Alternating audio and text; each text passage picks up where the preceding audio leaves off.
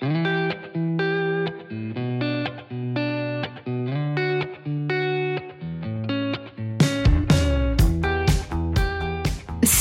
je suis Sandra et je te souhaite la bienvenue sur le podcast qui va te donner envie de réaliser tes projets et même tes rêves les plus fous. Notre mission, t'apporter de l'inspiration. J'échange avec des femmes qui ont osé s'écouter. Choix de vie audacieux, parcours atypique, projets fous, elles nous dévoilent tout sans filtre. L'idée, à travers chaque épisode, c'est d'adoucir tes peurs pour les remplacer par de l'audace et de l'enthousiasme. Du mouvement, du bruit, de la fumée, laisse-toi entraîner par les locomotives.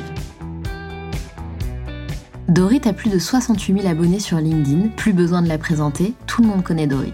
Elle parle diversité, inclusion, management bienveillant, thématique employeur, culture d'entreprise.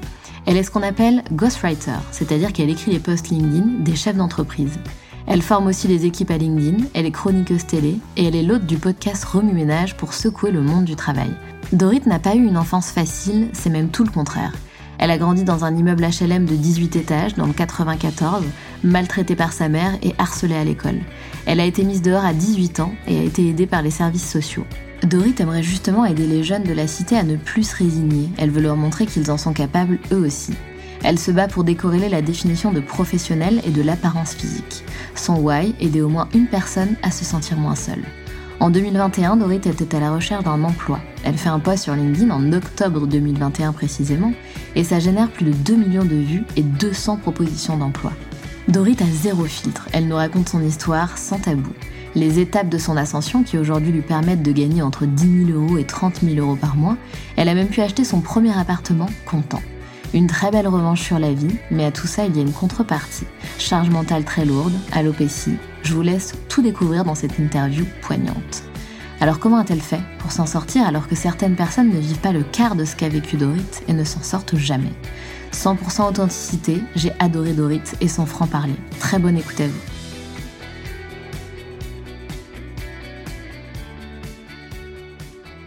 Hello Dorit Hello Sandra Trop contente de te recevoir au micro de mon podcast. Eh ben moi aussi, hyper contente d'être là. Ouais, j'espère qu'on sera aussi décoincé que ce que l'on est depuis tout à l'heure, parce qu'on a quand même pas mal papoté depuis qu'on est arrivé ici. Ouais, les offs sont incroyables. Les offs sont incroyables. Limite, ça va peut-être être mieux que l'épisode. ben, j'espère pas, mais on a tourné un épisode bis, mais il est bâtard celui-là. Ah, mais incroyable. Ah ouais, il va être incroyable. Incroyable.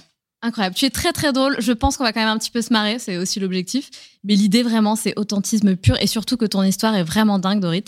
Euh, j'ai essayé, tu vois, de, reprendre des bribes de, de posts que tu avais déjà fait sur LinkedIn euh, pour m'en inspirer à donf et qu'on y ait vraiment, tu vois, une discussion autour de ton histoire, ton parcours, qui tu es, pourquoi tu en es là aujourd'hui et surtout bah, comment t'en es arrivé là. Euh, du coup, première question que je pose à toutes mes invités, qui est une question très simple. Est-ce que tu peux te présenter, s'il te plaît, en quelques mots? Yes, je vais pouvoir faire ça. Alors, moi, j'ai plus de 68 000 abonnés sur LinkedIn. ah là là, direct, elle impose le nombre d'abonnés sur LinkedIn. Ah oui, on présente, on présente la cam, tu vois. C'est ça. La marchandise est déballée, on dévache. Ouais, sur des thématiques marque employeur, donc euh, diversité, inclusion, management bienveillant, recrutement inclusif, euh, culture d'entreprise. Et euh, je suis ghostwriter, donc j'écris les posts LinkedIn des chefs d'entreprise sur ces mêmes thématiques. Je forme les équipes à LinkedIn. Je suis aussi chroniqueuse et animatrice télé. Surprise sur les mêmes thématiques. On est beaucoup dans la diversification. et euh, j'ai un podcast avec le magazine euh, Management qui s'appelle Remue Manage. J'ai vu ça, qui ouais. secoue le monde du travail. Oh là là On a des grandes ambitions. Et euh, je reçois des acteurs du monde du travail, donc que ça soit des chefs d'entreprise ou des instituts de sondage. Et on se questionne vraiment sur euh, des thématiques RH, euh, genre la semaine de quatre jours, le management, le recrutement. Ouais, on essaye de bouger les lignes. Et j'ai la chance, l'honneur et la fierté, tout ça en même temps. Je sais pas quelle émotion prédomine d'être aussi marraine d'assaut. Je suis. oh là là, mais excuse-moi, mais t'as le temps de dormir? Je, l'ai senti, je suis un peu bah, mentaliste. Après mes heures perdues, je l'ai senti, la question venir. Alors, figure-toi, je te disais en off, euh, c'est mon lifestyle d'être un peu chauve-souris. Là, euh, j'ai dormi à 3 heures, je me suis réveillée à 7, 7, 8, je sais plus. Écoute, euh, show must go on. ah, on, fait avec. Mais euh, non, c'est des très beaux projets. Je suis marraine de Mots de Femmes qui lutte contre les violences faites aux femmes. C'est très important. Malheureusement, c'est un sujet qui a encore trop d'actualité. C'est euh, un engagement nécessaire. Et euh, je suis ambassadrice de la Fondation Le Refuge, qui héberge et protège les jeunes LGBT+, qui sont mis à la rue par leur famille. Hmm. Ok, wow, it's a lot. Et, là, je t'ai sorti une presse très complète en apnée carrément. Les gens hallucinent, ils disent c'est énorme. C'est déjà pas mal. Contre quoi tu te bats, euh, Dorit? C'est quoi ta, ta mission? C'est quoi ton ennemi? C'est quoi qui te, qui, en fait, c'est quoi qui te pousse, tu vois, dans ton quotidien à faire bah, tout ce que tu fais justement aujourd'hui? L'injustice, les connards, beaucoup de choses. Non, en vrai de vrai. Moi, j'ai pas eu un vécu facile. C'est très cliché de dire ça, mais j'ai un gros background. Euh, j'ai grandi dans le 9-4, euh, dans un immeuble HLM de 18 étages. Et euh, on allait au, Resto du Cœur avec ma mère. On bouffait pas s'il y avait pas les tickets resto des CCAS, Centre communal d'action sociale. Les services sociaux nous ont beaucoup aidés. J'ai été harcelée à l'école. Ma mère me battait aussi. Donc en fait, moi, je suis vraiment la preuve que tu peux partir bah, de rien et faire des trucs cool. Et aujourd'hui, tu vois, ça m'emmerde quand je vois des jeunes qui se laissent crever dans les cités comme je les voyais. Tu vois, moi, je rentrais de l'école, j'avais 8 ans, je les voyais assis dans les escaliers à boire des bières. Ils sont résignés, ils croient plus en rien. Et 20 euh, ans après, ils sont toujours là, en fait. Et ils se disent, bah, c'est juste pas pour nous. On n'est pas né à Neuilly, on n'est pas né dans le 16e. Donc cette vie de réussite, bon après moi je pars du principe que la réussite est beaucoup plus intérieure que sociale et matérielle, mais, whatever, c'est une autre histoire. C'est un peu lié aussi. C'est un peu lié aussi. Et ils disent la réussite au sens propre, on l'entend, donc sociale et matérielle, elle est pour les autres, elle n'est pas pour moi.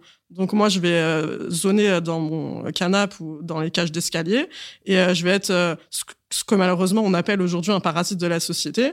Et c'est ok parce que euh, bah, je suis bon qu'à ça et je peux rien faire de mieux et je suis pas capable de mieux. Et ben non en fait tu vois. Moi j'ai envie de dire en fait wake up vous êtes capable vous êtes capable. Moi si j'avais pensé comme ça j'aurais rien fait en fait. Et franchement il y a des moments j'étais à deux doigts parce que quand ta mère elle te fout dehors à 18 ans tu vois m'a mis dehors j'avais 18 ans j'ai été aidée par les services sociaux j'ai été SDF j'ai été accompagnée, on m'a mis en hôtel meublé, en foyer de jeunes travailleurs. Tu vois, c'est step by step. Hein. C'est pas genre à un moment j'ai rencontré euh, Kylie Jenner, elle m'a dit viens ma sœur, euh, on va t'amener de faire des trucs cool. Tu vois, jamais de la vie. C'était step by step. Et si t'as pas d'espoir, tu t'en sors pas. Et malheureusement, aujourd'hui, on est dans une société où les gens n'ont plus d'espoir. Et je comprends parce que putain, le monde y va mal. T'as des guerres, il euh, y a eu le Covid, euh, la politique, elle est souvent compliquée. Les gens, ils se sentent pas écoutés, entendus, compris. Du coup, ça crée un sentiment d'exclusion où tu te dis, Complètement. bah euh, moi je vais rien faire. Ou alors euh, tu sais les pensées limitantes les barrières mentales. Et puis quand t'es une meuf oh putain c'est déjà euh, déjà c'est pas simple. si t'as le droit à la parole c'est beau. Mais en plus de ça t'as le syndrome de l'imposteur qui est beaucoup plus fort. Du coup les gens ils sont inhibés pour plein plein plein plein de raisons et ils créent rien et ils construisent ils construisent plus rien. Et moi j'ai envie de leur dire putain osez croyez en vous. Il y a plein de choses cool qui sont possibles. Et j'ai aussi envie de dénoncer des pratiques qui sont pas normales dans le monde du travail, du management toxique. Ça détruit des gens, putain, des discriminations encore en 2023. On va juger un candidat sur l'apparence. On va lui dire t'es trop tatoué, t'es trop percé, t'as les cheveux roses. Qu'est-ce qu'on en a à foutre? C'est ça les compétences, c'est ça le potentiel, pas du tout. Hmm. Est-ce que ça veut dire que tu vas être professionnel? Non, il faut décorréler la définition de professionnel de l'apparence, tu vois par exemple. Ça n'a rien à voir. Quelqu'un qui tu l'as bien prouvé d'ailleurs avec ton histoire. Ben, j'espère hmm. et j'essaye tous les jours de le faire, mais tu peux avoir un costard bleu, euh, à, les, les, les costards bleu marine là, à 2000, 3000 balles, et être un con et, pas, savoir, pas avoir de savoir-être, pas savoir se comporter avec les gens, et tu peux être tatoué, percé, tout ce que tu veux avec les cheveux roses, et avoir le savoir-être, être ponctuel, être respectueux avec les gens, avoir l'esprit d'équipe, avoir tous les soft skills que les entreprises, elles attendent réellement. Donc, il faut arrêter tous ces critères de merde, c'est complètement stérile. Moi, je me bats contre ça, je me bats contre plein de choses. Euh, avec sérénité parce que tu vois je suis enfin je suis pas une enragée je sais qu'il y a différents niveaux d'engagement mais je suis absolument pas une enragée. Moi je pars du principe qu'il y a que le dialogue et la communication positive qui peut faire avancer les choses euh, fondamentalement. Mais voilà le harcèlement scolaire plein de sujets où j'essaye vraiment de, de, partager mes expériences. Et euh, bah juste tu vois moi réellement si je dois répondre à ta question beaucoup plus succinctement que je l'ai fait jusqu'ici. J'espère qu'elle va me laisser parler les gars hein, parce que sinon ça va être compliqué de poser mes questions. non mais parce que j'ai trop de trucs à dire tu vois cette question elle est tellement riche. on voit bien que ça te porte ça m'anime et ça m'engage bah, vraiment.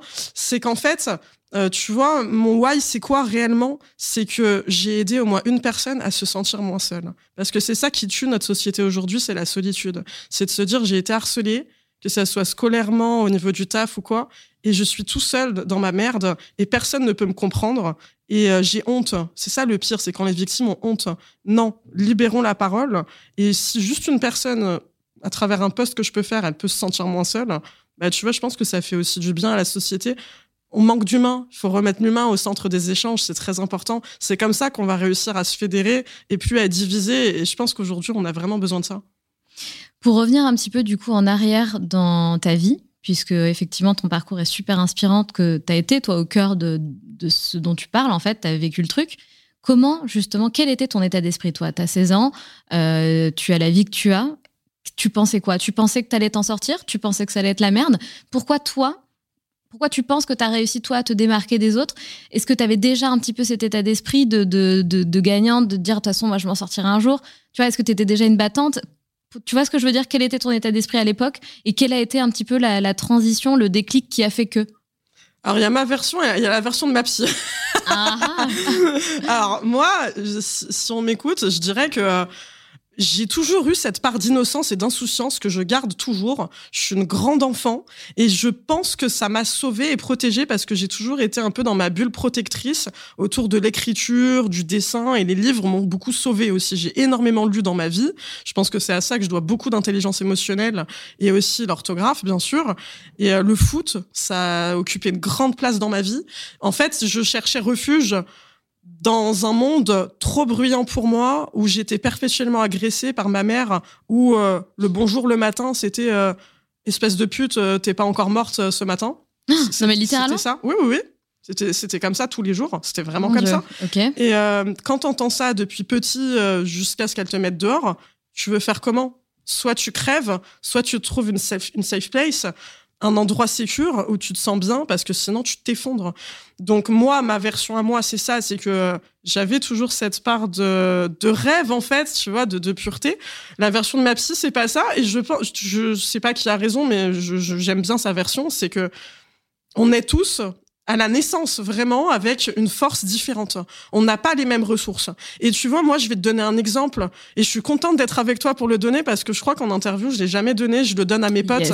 Yes. Tu sais qu'on me raconte toujours des trucs ah, qu'ils ont raconté à personne d'autre et ça, j'adore. J'adore. C'est le canapé, c'est le canapé. C'est le canapé, tu vois, c'est les vibes, ça inspire.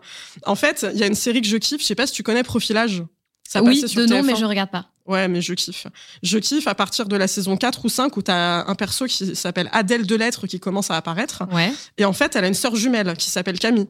Les deux ont été kidnappés euh, à 10 ans par euh, un psycho qui s'appelle Argos. Il les a séquestrés dans des endroits différents. Donc pendant, euh, je crois, 10 ans, elles se sont pas vues. Il leur donnait une éducation très euh, psychorigide. Il fallait qu'elle soit parfaite, que ça soit vraiment l'idée de la femme parfaite, qu'elle maîtrise le solfège, le piano, la, littérature, le latin, etc. C'était vraiment un fou.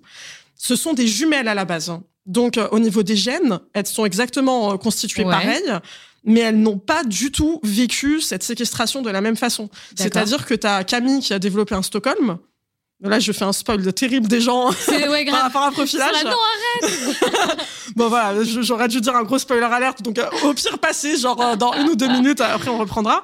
Et t'as euh, Adèle qui n'a jamais lâché l'idée que c'était un malade et de se barrer. Donc, Adèle a réussi à partir parce que pendant vraiment dix ans, elle essayait de partir, de partir, de partir. Elle a toujours rejeté cet homme. Et Camille, elle a fini par lui faire un gosse.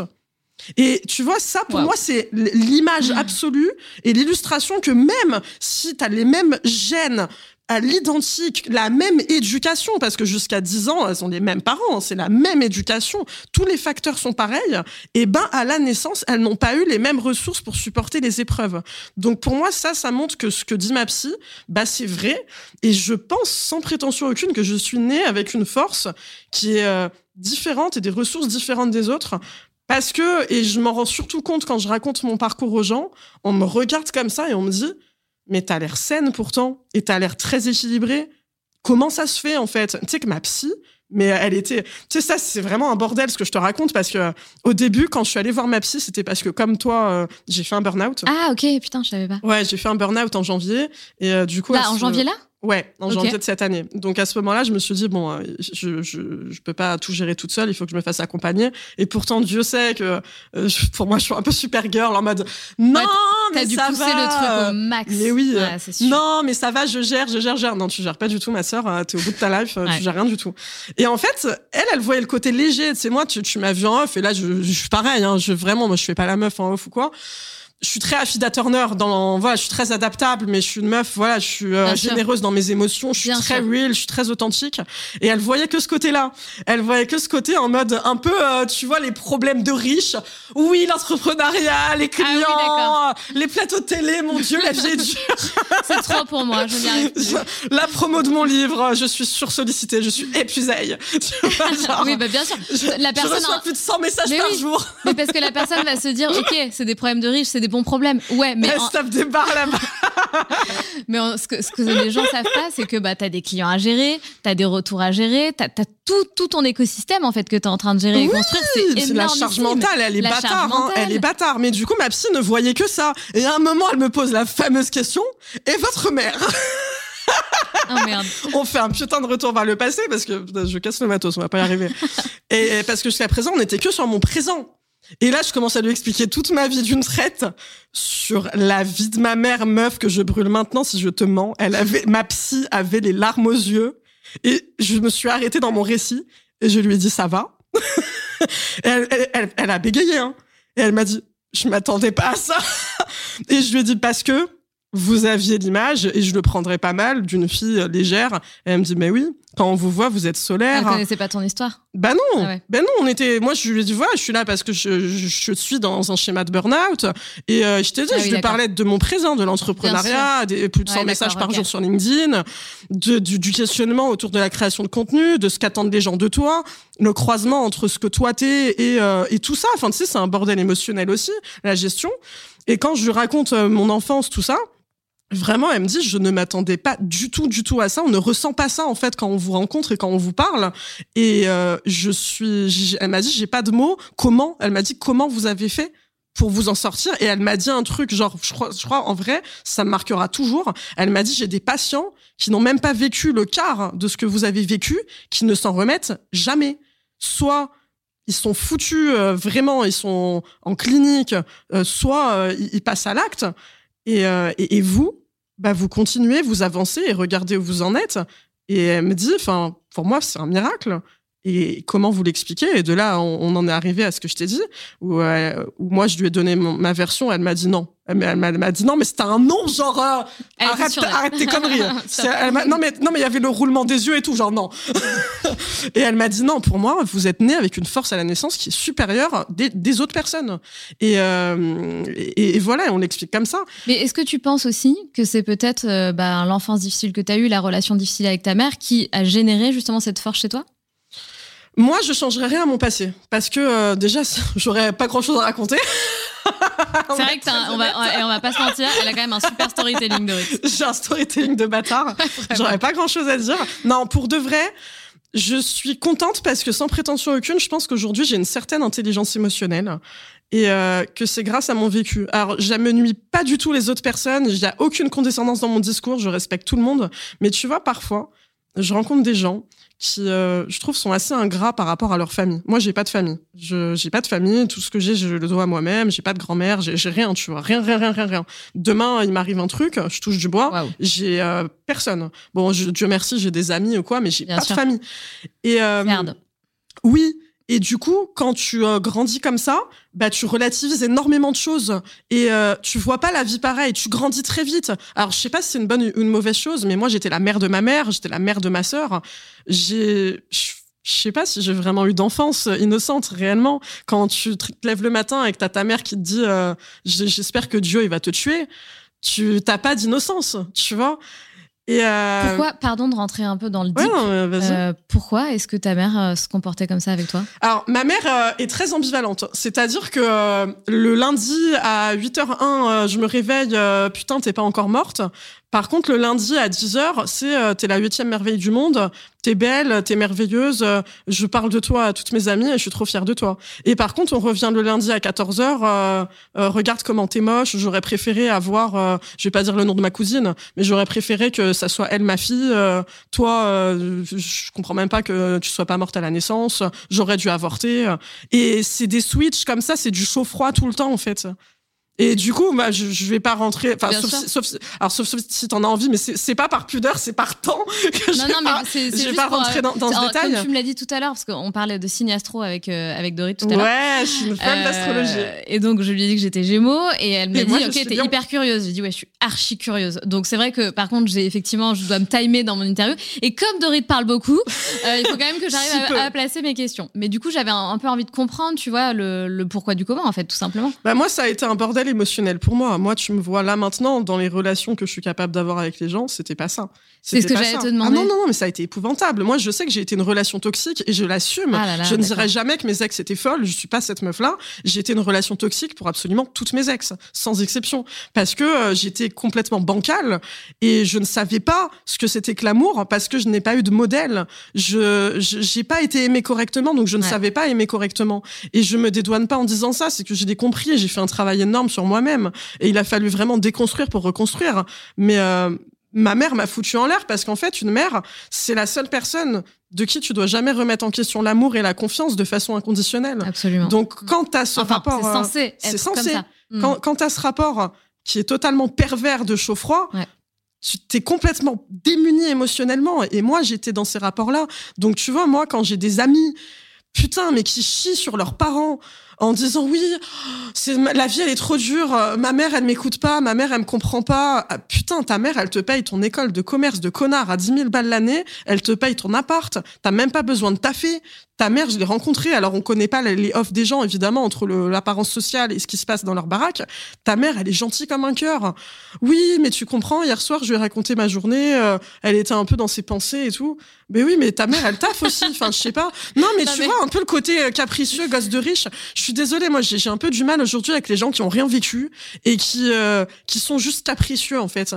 Quand toi t'as du t'as le hmm. vécu que j'ai, t'as conscience de la chance qu'ils ont et eux n'en ont pas conscience. Et moi, je suis contente parce qu'aujourd'hui, je changerai rien à ce que j'ai vécu parce que j'ai une certaine maturité qui me permet aussi de pas m'apitoyer sur mon sort. Moi, je suis, tu sais, c'est ce que, c'est quelque chose qu'apprécie beaucoup ma communauté. Je suis jamais dans la victimisation. Jamais. Mmh. Je suis jamais dans un délire de persécution. Dans ma vie, que ça soit dans la création de contenu ou dans mon mindset, je suis hyper straight. On avance. C'est quoi la solution? On dans la recherche de solutions. Alors je serai jamais dans la positivité toxique.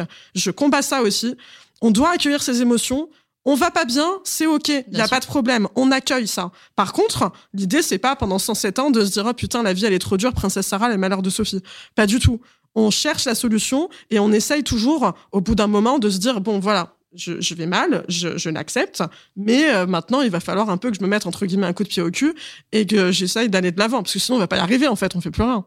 Je rebondis quand même sur un truc qui est important. Euh, je suis tout à fait d'accord avec ce que tu dis, que effectivement les personnes qui ont vécu des choses plus graves, plus impactantes, etc., savent qu'il y a des choses plus graves qui peuvent arriver. Qui, voilà. Par contre, je pense qu'il faut faire attention, tu vois, à pas tomber dans le truc où faut pas minimiser le mal-être des gens. Bien sûr. Tu vois ce que je veux dire? Parce qu'il y a des relations qui peuvent te sembler plutôt saines parce que tu as eu des relations très difficiles avec ta mère mais euh, il y a des relations qui sont aussi très toxiques et ce qui ne se voit pas forcément, euh, tu vois, aux yeux de tout le monde, parce que ça va pas passer par de la violence verbale ni physique, euh, ça va être autre chose, et ça peut, tu vois, ça peut vraiment induire un, vrai mal-être en fait chez chez l'enfant, enfin en tout cas la, progéniture de, cette mère. et du coup, c'est pour ça que, ouais, je pense qu'il faut quand même pas minimiser le truc. Bien sûr. Tu vois, je pense que tu as le droit aussi d'être hyper malheureux face à une situation qui t'affecte mais qui est pas non plus euh, dramatique euh, comme ce que tu as pu vivre et qui est très douloureux. Tu vois ce que je veux dire? Mais, mais, je suis mille fois d'accord avec toi. C'est pour ça que je disais qu'on n'a pas les off entre l'apparence sociale et ce qui se passe dans la baraque des gens, mais surtout. Mais à l'intérieur de la personne. Et, à l'intérieur de la personne. Non, mais je, respecte profondément les émotions des gens parce que moi, je suis la première à dire il n'y a pas de hiérarchie des émotions. Tu vois, moi, il y a quelque chose qui m'insupporte, c'est quand tu vas raconter quelque chose à quelqu'un. Je te jure que cette phrase, elle est d'une toxicité. Je, je m'énerve peu dans la vie, j'ai une bonne gestion de mes émotions, mais cette phrase, elle me met vraiment hors de moi. Tu vas raconter un truc à quelqu'un, il va te dire, moi, j'ai vécu pire. Mais tu peux pas dire ça en fait parce que tu sais pas l'intensité de comment j'ai perçu la situation émotionnellement. Et en fait c'est quoi? C'est une compétition. On est dans une guerre d'ego. C'est oui mais moi j'ai vécu ça. C'est c'est plus grave que toi. Ma souffrance est plus importante. Est-ce qu'on peut juste s'écouter avoir de l'empathie les uns envers les autres?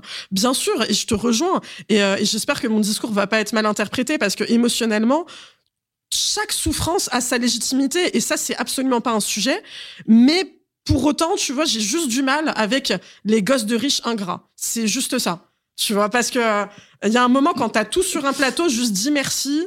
Et euh, tu vois, moi, c'est plus les euh, les la condescendance et le côté le côté j'ai tout euh, et euh, il me faut toujours plus en fait. Et au final ils sont même pas satisfaits ils réalisent même pas la chance qu'ils ont. Je sais pas si tu vois la nuance entre euh, tout à fait. entre ça mais je préférerais tu vois être sûr mais t'as raison. Tu vois qu'on soit bien sur la même longueur d'onde et que ça soit pas mal interprété bien sûr hein, oui non mais t'as raison ça peut et ça serait con parce que c'est vraiment pas l'essence de ma pensée Je, je, voilà ce que je pense aussi. Il y a un truc de, dont je voudrais qu'on parle que tu as vécu à 13 ans. T'en as parlé sur LinkedIn euh, j'ai lu le post en entier, ça m'a mais dégoûté en fait. Ouais, c'est dégoût que j'ai ressenti. Euh, même, je sais pas, il y a plein de choses qui m'ont traversé. Euh, donc à 13 ans, tu as une petite qui s'appelle Ange et qui organise. Un petit. Un petit Ok, ouais, Ange, je me suis dit que c'était une femme. les femmes sont des anges. Euh, oh, la transition de merde. donc, le petit qui s'appelle Ange et qui organise le concours de Miss Moche. Tu gagnes ce concours. C'est quoi cette histoire horrible? Et Ange, Mélie, euh, Miss France, euh, on dit Élie ou Élu Mélu. Putain, là, on a un cas de conscience de français. Bref, on va la refaire. je suis élue euh, Miss Moche de la classe par Ange. Je gagne ce concours et je perds mon estime de moi-même.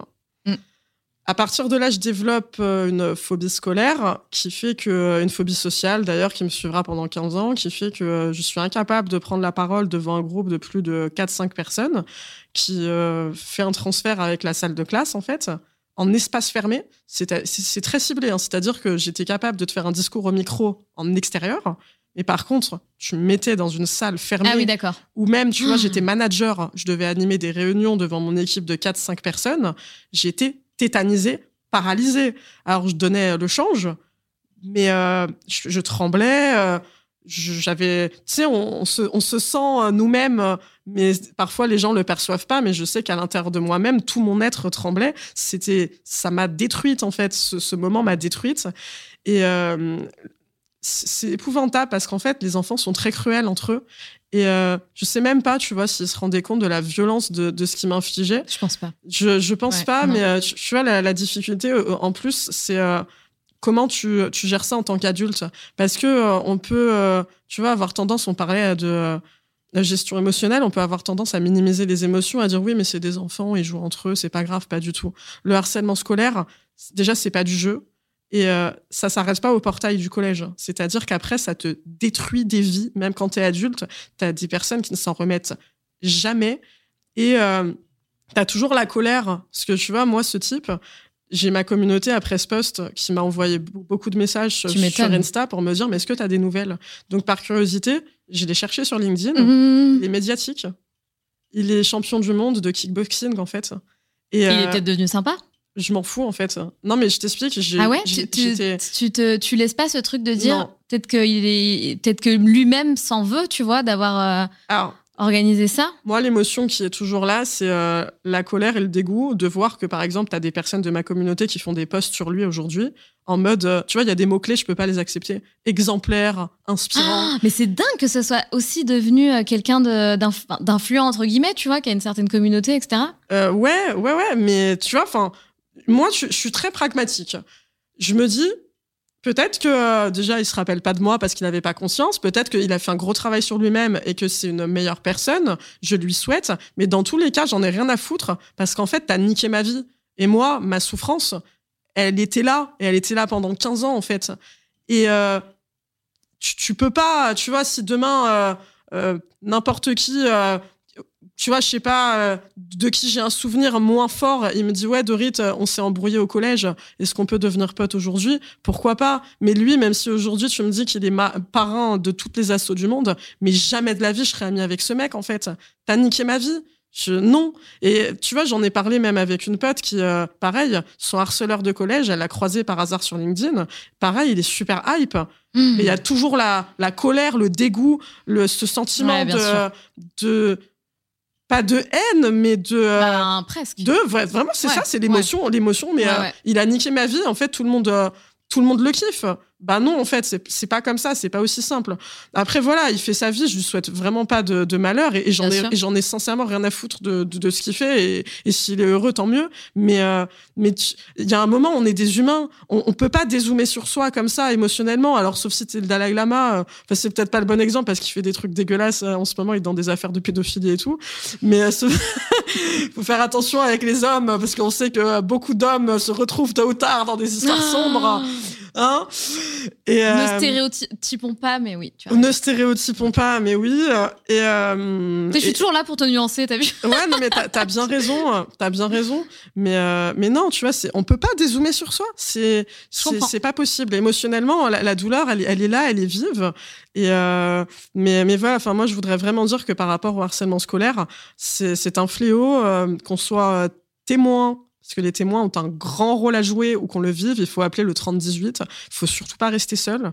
Le 3018, c'est la ligne d'écoute contre le harcèlement scolaire mis en place par le gouvernement.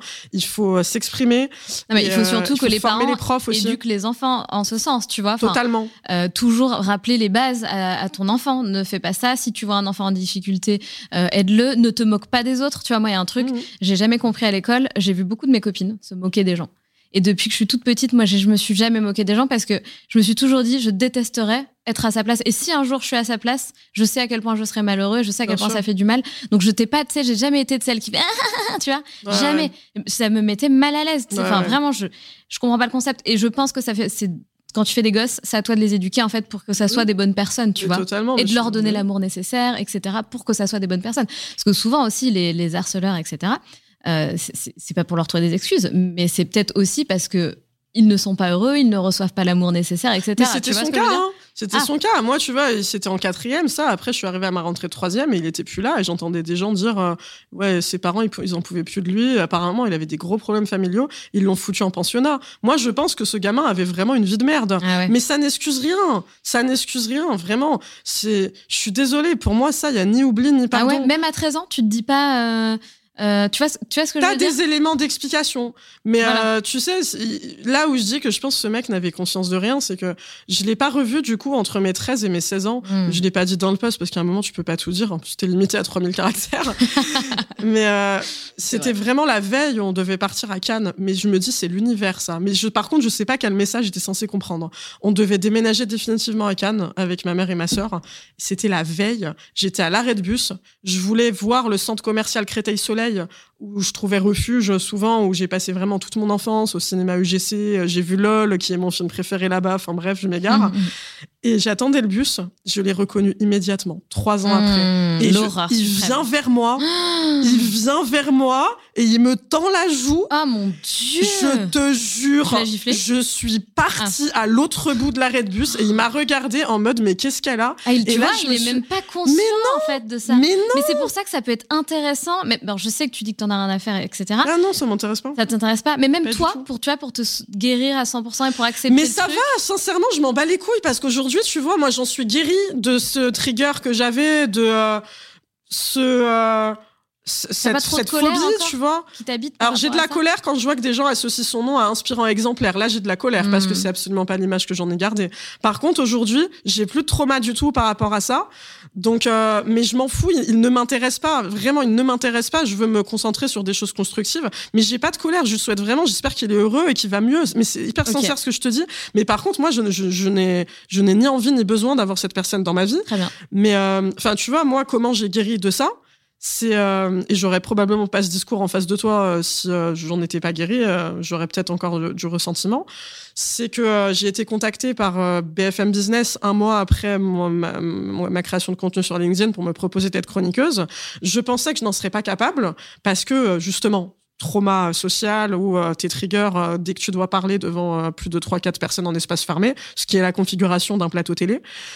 Et euh, je me suis fait violence parce que, pour être très sincère, j'ai toujours su que j'avais, je pense c'est très pompeux ce que je vais dire, mais j'ai toujours su que j'avais des messages à porter et à faire passer, et que j'avais aussi une certaine aisance à l'oral, mais que je gardais un peu euh, pour mes très proches, tu vois, parce que justement, ça me mettait mal à l'aise de parler devant des gens. Bien sûr. Mais je me suis dit, putain, c'est peut-être la chance de ta vie d'avoir une voix plus forte. Alors, pas du tout le, concours d'ego et d'orgueil de c'est peut-être la chance de ta vie d'être une star et de passer à la télé. Je suis pas dans ça. Si tu savais, meuf, j'ai refusé au moins quatre projets d'animation télé. Euh, un projet radio, deux projets chroniques. Si ça m'intéresse pas, si je me projette pas, je fais pas. C'est pareil pour l'influence. J'ai refusé euh, tout. Je suis sursollicité pour de l'influence sur LinkedIn. J'ai accepté un partenariat cette année, c'est Adeco. Je cours pas après la fame et l'image sociale, j'en ai rien à foutre. C'est génial que tu arrives à rester là-dedans et tu vois, vraiment maintenir tes valeurs en fonction de enfin, tes collaborations je, suis pas dictée par mon ego pour moi euh, il y a deux choses qui font que les gens ils partent en couille et qui changent c'est euh, le pouvoir et l'argent. Ah ça, c'est quelque chose que je répète euh, partout sur les réseaux. et euh, moi, jamais de la vie, j'oublierai jamais d'où je viens euh, et je suis très ancrée. Donc du coup, j'ai accepté BFM parce que je voyais l'opportunité de passer des bons messages autour du monde du travail. Et je ne savais pas du tout ce que ça allait donner. C'est-à-dire que j'arrive sur le plateau, je me dis à tout moment, il n'y a pas un son qui sort de ma bouche. Et je suis complètement inhibé à l'intérieur de moi-même. Eh et, euh, mais je m'en fous, c'est pas grave, j'aurais essayé et au pire, euh, bah sans regret, je pourrais dire bah voilà, j'en suis toujours là et j'en suis pas sorti. Et, et, et, ce qui m'a fait aller sur ce plateau, c'est et peut-être que non, qui sait?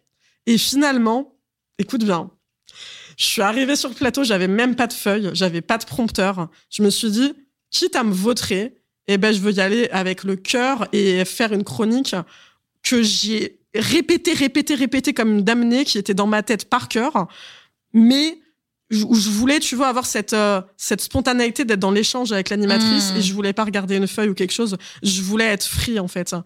Et je l'ai faite et ça s'est super bien passé. Bon, avec le recul, maintenant, quand je la regarde, je me trouve à chier parce que t'as des E tous les trois mots. Ah ouais, mais bon. Et je suis très très dur envers moi-même, mais ça s'est très bien passé. Ça a reçu un super accueil sur LinkedIn et à la fin de l'émission, l'animatrice, elle m'a dit, j'ai l'impression que t'as fait ça toute ta vie.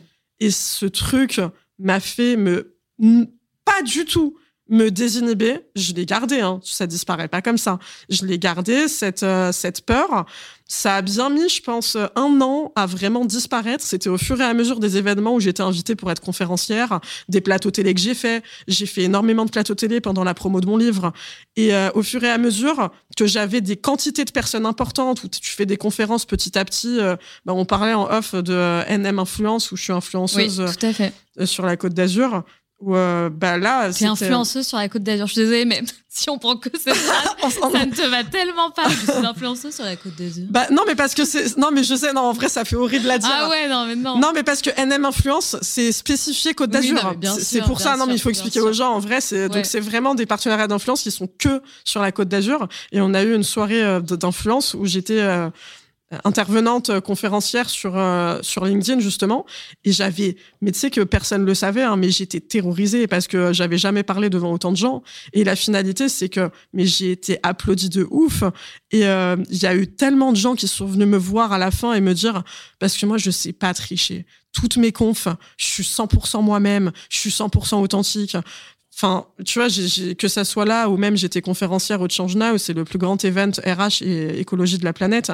Je te lâchais des frères, des meufs. Ah ouais, euh, ouais Donc ça, tu le fais partout, quoi. T'es en mode, t'es toi-même, tout le temps, 100% toi-même. Mais oui. Et Dorit, il faut quand même qu'on. Et, à la fin, non mais à la fin les gens, non mais à la fin les gens ils m'ont applaudi. Non mais à la fin tu vois les gens ils m'ont applaudi de ouf, même les stands ils m'ont applaudi. Et tu vois au Change Now et pareil pour euh, NM Influence, il y avait deux heures de queue pour me parler en mode mais merci parce qu'on est là depuis ce matin, on entend les confs de tout le monde. Mais c'était hyper intéressant tout le monde. Mais toi t'as une énergie, une fraîcheur et une authenticité, putain ça fait du bien. Et tu vois même les gens sont en demande de ça. Et il faut décorréler le côté professionnel des discours de merde. C'est bien. Mais en tout cas tu portes bien ce truc cette mission-là, tu, tu l'incarnes. Je ne sais pas euh. faire autre chose et ça bah, m'emmerde profondément et j'ai pas envie, pour être honnête. Et on m'écoute pareil, voire plus, sincèrement, parce qu'on n'écoute plus, tu vois, l'école blanc qui, qui, pas qui vulgarise, c'est tout le contraire, qui intellectualise des concepts. Il faut vulgariser aujourd'hui. C'est comme ça que tu sais parler aux gens. Toi. Je, je supporte pas les discours où tu comprends rien. Stop. Euh, parle-nous simplement, un vocabulaire simple, accessible à tous. Arrête de rendre le truc euh, compliqué, accessible qu'à l'élite. Je déteste ça. Arrête d'essayer de prouver aux gens. Essaye d'être compris. Soyons simples. Soyons simples. Je suis d'accord avec toi. Euh, les locomotives, ce qu'elles adorent, c'est des filles, si tu veux, je te le disais tout à l'heure, beaucoup, hein, qui, qui ont envie de, transformer leur vie, qui ont envie de, de, cultiver davantage leur audace pour oser, pour faire des choses comme toi. tu vois, vraiment, c'est des personnes qui ont besoin d'inspiration. Euh, comme bah, toutes les invités que je reçois à ce micro, dont toi. Donc toi, tu as un parcours qui est très inspirant et c'est ça que j'aimerais un petit peu comprendre. Est-ce que tu peux un petit peu me détailler, alors sans trop me détailler Dorit, sinon on est là jusqu'à demain. Euh, on va essayer, je me promets. T'emballes pas. en gros, ce que j'aimerais savoir, c'est donc euh, à tes 18 ans, tu pars de chez toi. Qu'est-ce qui se passe? Aujourd'hui, tu as quel âge? J'ai eu 30 ans le 17 août. millions. Oh donc, qu'est-ce qui se passe en gros de tes 18 à tes 30 ans, s'il te plaît Et comment Quel a été le déclic pour bah, aujourd'hui, tu as vraiment trouvé ta voie? Je l'ai lu dans un de tes posts aujourd'hui. Euh, tu, es vraiment là où tu dois être et tu mm. vis un peu la, une vie qui était peut-être inespérée, tu vois, à 18 incroyable. ans. Voilà, c'est juste incroyable. Donc, s'il te plaît, est-ce que tu peux me raconter un peu les, étapes de 18-30 ans? Émotionnel ou euh, Non, là, on part vraiment de ton parcours professionnel. Ok, pro. Alors, euh, que des tafs alimentaires parce que pour moi, déjà, je savais faire que ça. Et surtout, j'étais dans l'urgence quand ma mère m'a mis à la rue. Donc, euh, beaucoup de harcèlement moral de la part de mes managers, beaucoup de sensations euh, de euh, ne pas être à ma place, beaucoup de sensations aussi de gâcher mes compétences. Toujours pareil, sans prétention aucune, mais de me dire putain, mais tu mérites mieux que ça en fait. Même s'il n'y a pas de sous-métier, on le rappelle. Il n'y a absolument pas. Mais on ne sait jamais s'il y a un éditeur ah, qui, se balade pas. Non, non, et puis je suis très en paix avec ça. tu sais que quand j'en parle à mes potes, je leur dis, mais tu sais que si demain tout s'arrête, je n'ai aucun, mal à redevenir même caissière mmh, parce que j'étais pas malheureuse. Et moi, là, j'achète mon appart content. Et C'est pas vrai. Machallah. Pardon, la, meuf, elle met ça, elle pose ça là comme ça. Ah, non, non, non. Mais parce que pour moi, c'était un life goal. Mais c'était un life goal parce que comme je suis très insécure du fait que ma mère, elle m'a mis à la rue, moi, maintenant, je sais que ça y est, c'est chez moi, ça bouge pas. Et à partir de là, c'est que du bonus la thune qui tombe. Donc même si je fais un, taf alimentaire ou admettons j'ai un manager super cool et surtout une équipe que je kiffe, est-ce que je serais malheureuse? Pas du tout, pas du tout. La réussite elle est intérieure. Donc non, il y a absolument pas de sous-métier. J'ai un profond respect. J'ai été responsable caisse dans un super U. Putain, c'est dur, c'est dur. J'ai tellement de respect pour les caissières. Il faut les respecter. Il faut leur dire un mot gentil. Merci, bravo pour ce que vous faites. Moi, depuis que je fais, j'ai fait beaucoup de ventes, tu vois. Tous ces tafs alimentaires, c'est des tafs de merde. C'est des tafs de contact qui sont difficiles. qui sont difficiles. T'as des clients super mais t'en as ils te respectent pas du tout ils te chient dessus. Et depuis bah je fais toujours attention tu vois à leur dire bon courage. Et quand ils sont gentils je le dis. Et il faut retrouver ça. Et euh, du coup euh, je me sentais euh, gâchée mais euh, pour moi, je méritais que ça, tu vois. J'étais dans cette phase un peu de résignation jusqu'au moment où euh, j'étais en recherche euh, d'emploi. Donc je te passe, voilà, harcèlement sexuel dans des boîtes, du piston. Enfin, j'ai tout vu. Vraiment, c'était c'était n'importe quoi. Ah, j'ai vu tous les vices du monde du travail, ma chérie. Hein. C'est marrant parce que du coup, tu vois, c'est finalement ce que tu as vécu, tu vois, qui fait ce que tu fais aujourd'hui. Ah oui, oui, oui, bah, je te dis, sinon j'aurais rien à dire. Hein, tout... Non, mais, non, mais tu vois, je le raconte. oui, mais et, malheureusement, je suis pas la seule. Hein. Ça fait écho à beaucoup de gens. Hein. tout ce qui est discrimination, harcèlement, malheureusement, c'est euh, très, très, très courant. Le management toxique, euh, en France, le management est malade. Hein. Non, mais il faut le dire, hein, vraiment. Il y a euh, combien On avait dit dans mon podcast, il y a plus de 40% des managers qui sont pas formés au management. Tu vois? Mais bien sûr. Je pense qu'à partir de là, on peut. Hein, je pense que ça en dit long et on comprend beaucoup de choses. Juste pour faire le parallèle, quand j'ai annoncé que je démissionnais, sachant qu'il avait vu que j'avais la peau sur les œufs, que je sur les œufs, sur les os, euh, que je traversais un burn-out, que je faisais de l'anxiété généralisée, que bref, j'avais des jours d'absence, etc. J'étais complètement au bout de ma vie. Euh, quand j'ai annoncé que je démissionnais, euh, mon manager m'a limite fait la gueule. Putain, non mais tu vois. Tu te rends compte ou pas Mais où est l'humain dans tout ça? Il y en a pas. Non mais non mais ça cette situation, j'étais là, mais j'ai envie de te vomir dessus en fait. Non mais totalement, totalement. Ouais, non, mais tu sais quoi? C'est ce que je dis toujours aux gens quand ils me racontent des histoires comme toi ça me dégoûte, mais je ne suis pas choquée. Parce que j'en ai tellement entendu, si tu savais. Et du coup, tu vois, à l'aube de mes 30 ans, je me dis, euh, bah putain, il serait peut-être temps que tu fasses un truc que tu as envie de faire. Et là, on, vient à un autre sujet où, putain, tu pourrais vraiment même m'inviter sur ça spécifiquement mm. parce que ça me passionne. C'est l'enfant intérieur. Attends, attends, attends. Pourquoi tu dévis comme ça, là? Là, on était sur ton parcours. Mais oui, je suis toujours dessus. non, je, suis toujours dessus. Ok. Ah, t'inquiète. Ah, mais tu sais que moi, je digresse beaucoup, mais je reviens toujours à l'origine. Hein. Ah, à l'aube de mes 30 ans, justement, je me suis questionnée. Je me suis dit, qu'est-ce que tu veux faire professionnellement? C'est dans ce sens-là que je te dis ça. Super. Et, euh, et du coup, euh, je, je, me suis dit, là, il faut que tu questionnes ton enfant intérieur. Et pour moi, c'est ça l'essence de ce qu'on veut faire, en fait, dans la vie. Des fois, tu te perds. Tu vois, t'es là et tu te dis, ouais, les rencontres, l'argent, le pouvoir, les guerres d'ego, les machins, tu sais même plus qui t'es. Ton enfant intérieur, il sait qui t'as envie d'être. Et, généralement, quand tu te rappelles ce que t'aimais faire quand t'étais petit, eh ben, t'as les éléments de réponse de ce que tu veux faire et là où tu dois être à ta place. Et moi, j'en suis. Tu m'as volé mon euh, discours là. Ah Meuf, il y a un fit entre nous. Hein. J'adore. C'est Gémeaux Lion, ça. C'est ça, ça match mes, mes potes Gémeaux, franchement, c'est de la frappe. Hein. C'est les best. Ouais, de ouf. Et euh, Sagittaire, je kiffe. Sagittaire. Pour moi, c'est le meilleur signe quand même. Mon mec est Sagittaire. Ah, on ah, adore. Gémeaux Sagittaire, ça match en plus. Hein. On adore. Bon, on revient à l'origine. Un prochain, un prochain épisode sur l'astro parce que t'es vraiment branché astro. Hein. Mais, mais oui, mais j'ai créé, j'ai créé un, site internet sur l'astrologie en 2017 et je vais animer un plateau Twitch sur l'astrologie. Ah, attends, tu vois, un centre d'appel. Les gens vont poser des questions en mode Oui, euh, mon mec est Sagittaire, moi je suis Lion. Est-ce que c'est compatible? Ah, mais oui, mais j'ai trop de projets, meuf, laisse tomber. Bref. Non, mais attends, et du coup, c'est très très intéressant.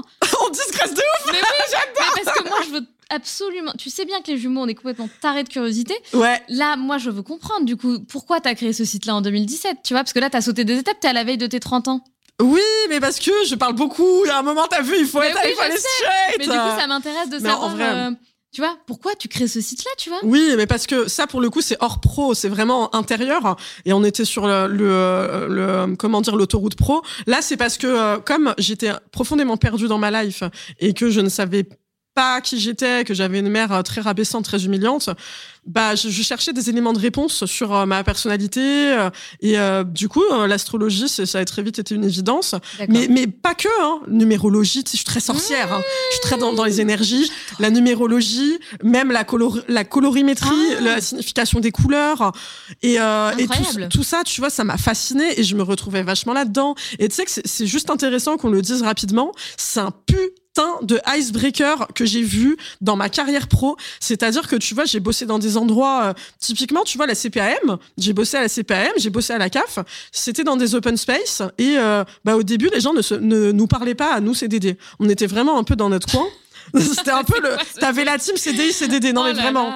et, euh, et en fait, à un moment, je sais plus trop comment et pourquoi, j'en suis venue à parler avec une meuf en CDI et je lui ai dit ouais euh, du coup euh, bah toi je sais plus quel signal était je crois qu'elle était cancer. Je lui ai dit bah toi c'est ça ça ça ça. Je crois que c'était parce que c'était son anniversaire et je lui ai dit ah mais du coup c'est quand parce que tu sais tu me donnes une date de naissance j'arrive direct, à, te dire c'est quoi le signe associé. Et je lui ai dit ah, tiens c'est marrant t'es cancer du coup c'est ça ça ça. Et du coup t'as tout le monde qui écoutait et je peux te jurer que j'avais la queue derrière elle des gens qui me disaient en fait faut pas trop le dire parce qu'on va dire putain les gens ils bossent pas à la CPM ça va encore partir en couille. Putain moi en plus. Et, du coup j'avais la queue derrière en mode moi je suis Gémeaux moi je suis Lion moi je suis Sagittaire.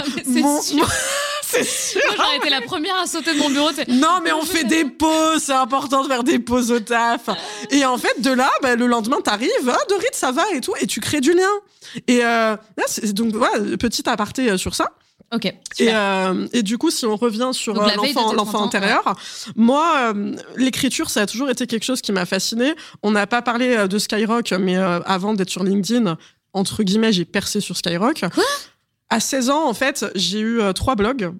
Et, non, mais attends, mais Dorine, tu te rends compte déjà de la créativité, de, de la manière dont tu étais déjà une entrepreneuse en fait. Tu as toujours été une entrepreneuse. Non, je dis plus une poète et quelqu'un qui euh, allait pas très bien et qui était très seule et qui avait besoin d'exprimer des choses et d'être entendue et écoutée là où elle avait pas d'amis et où euh, bah, elle avait personne euh, pour l'entendre. Et pourtant, j'ai toujours eu des choses à dire. Mais entrepreneuse. je dirais, je dirais plutôt créatrice de contenu. Et tu sais, je vais te dire un truc très drôle, c'est que je déteste les réseaux sociaux, j'ai horreur de ça. Sauf LinkedIn. Tous. Quoi? Non, mais depuis toujours. tu sais que j'ai vécu cinq ans sans réseau et j'ai jamais été aussi heureuse de ma vie. et euh, pour moi, les réseaux, c'est juste un pouvoir de passer des messages. Mais moi, je suis quelqu'un, tu sais, je suis très ancrée avec la réalité. Je te le disais en off. Je ne suis proche d'aucun, aucun créateur de contenu LinkedIn. Ce n'est pas mon monde. Moi, LinkedIn, je l'ouvre, je poste euh, mes messages, je regarde un peu euh, les, pas, pas forcément des, des créateurs de contenu, mais plutôt des gens qui me suivent et qui vont publier des CV que je vais pouvoir booster ou quoi. Euh, et, je ferme. Et euh, tu sais que je te, jure, tu regardes mon temps d'écran sur LinkedIn, je suis à 15-20 minutes par jour. ah non, mais, euh, ah, mais vraiment. Et je fais une détox des réseaux sociaux de un à deux jours par semaine.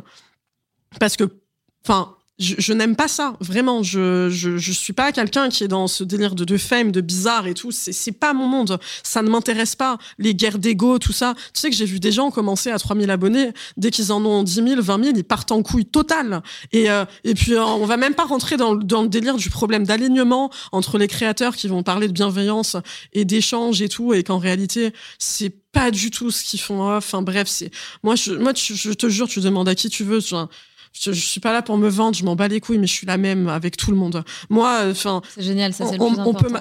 Il y a des jours, on m'arrête dans la rue cinq fois. Je prends le temps avec tout le monde. Je prends les LinkedIn de tout le monde. Si je peux derrière aller les pousser, si c'est des chercheurs d'emploi, je le fais. Enfin, je m'intéresse aux gens, tu vois. Je leur dis, tu fais quoi dans la vie, machin.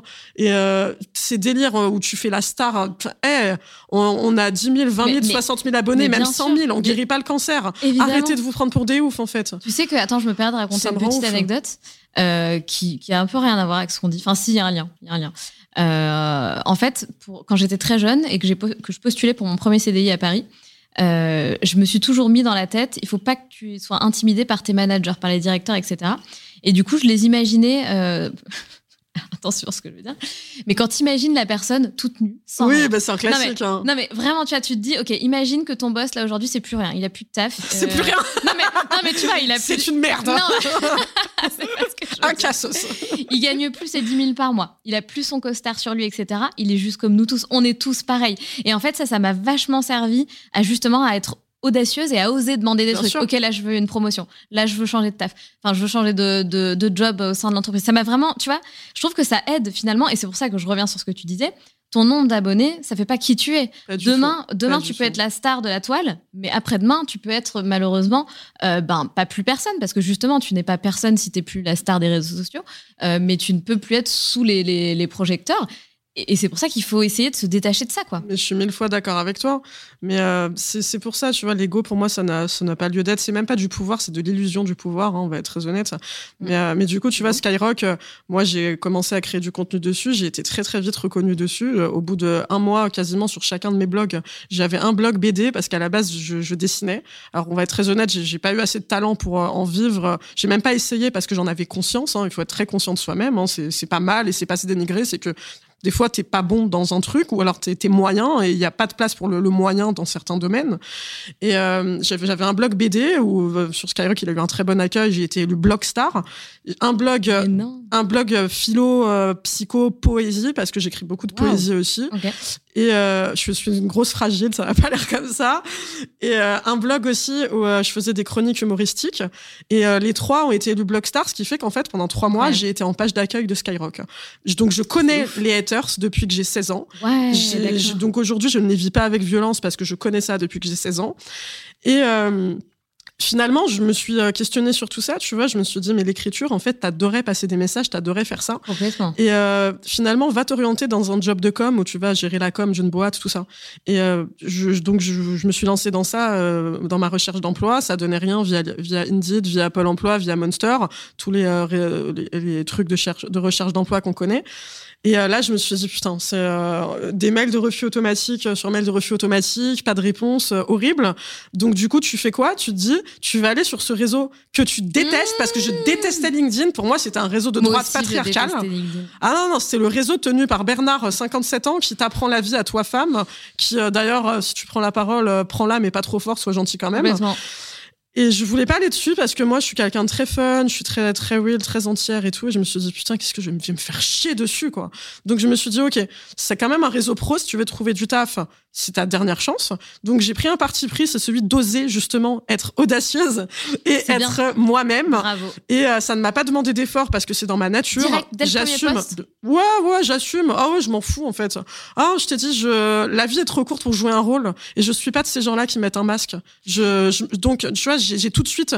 Tu vois, juste, tu savais ce que tu allais proposer quand tu as fait ton premier poste? Tu savais quel ah, je service tu allais pour être honnête. Non, non, non, ah non, mais je cherchais un CDI. Hein. Je cherchais un CDI de, de euh, directrice ou chargée de communication, ou alors directrice artistique, ou en tout cas un truc de community manager. Enfin, tout ce qui gravite autour, euh, ce que j'avais fait entre temps une formation d'infographiste, tout ce qui est autour de la com ou, de l'artistique. Et, euh, et, en fait, moi, je, je, je le sais parce qu'on me l'a beaucoup dit, j'ai été précurseur de l'humour sur LinkedIn. C'est-à-dire que quand je suis arrivée, j'ai oh frère, j'ai tout niqué. Ah. je suis arrivée, j'ai lancé des, euh, des des mèmes avec des, des squelettes, genre en mode ouais quand j'attends que Pôle Emploi me réponde au téléphone. Ah, je faisais des, des jeux de mots croisés avec Châtelet, le métro 13, la Reine des Neiges, mais des délires. J'avais tous les boomers qui venaient, ouais, mais on n'est pas sur Facebook. Et j'avais aussi, ah ouais, j'ai capté. pris mass dater, je suis sûre. Ouais, quelques-uns. Ils sont méchants sur LinkedIn. Moi, au début, quand je suis arrivée, ils ont été très méchants. Non, mais oui, mais après, bon, tu, tu leur tapes sur la tête, ça va deux minutes. Ils sont, ils ont, ils ont une vie triste, ils sont malheureux ces gens-là. Il faut avoir de la peine, hein, ils ont que ça à foutre.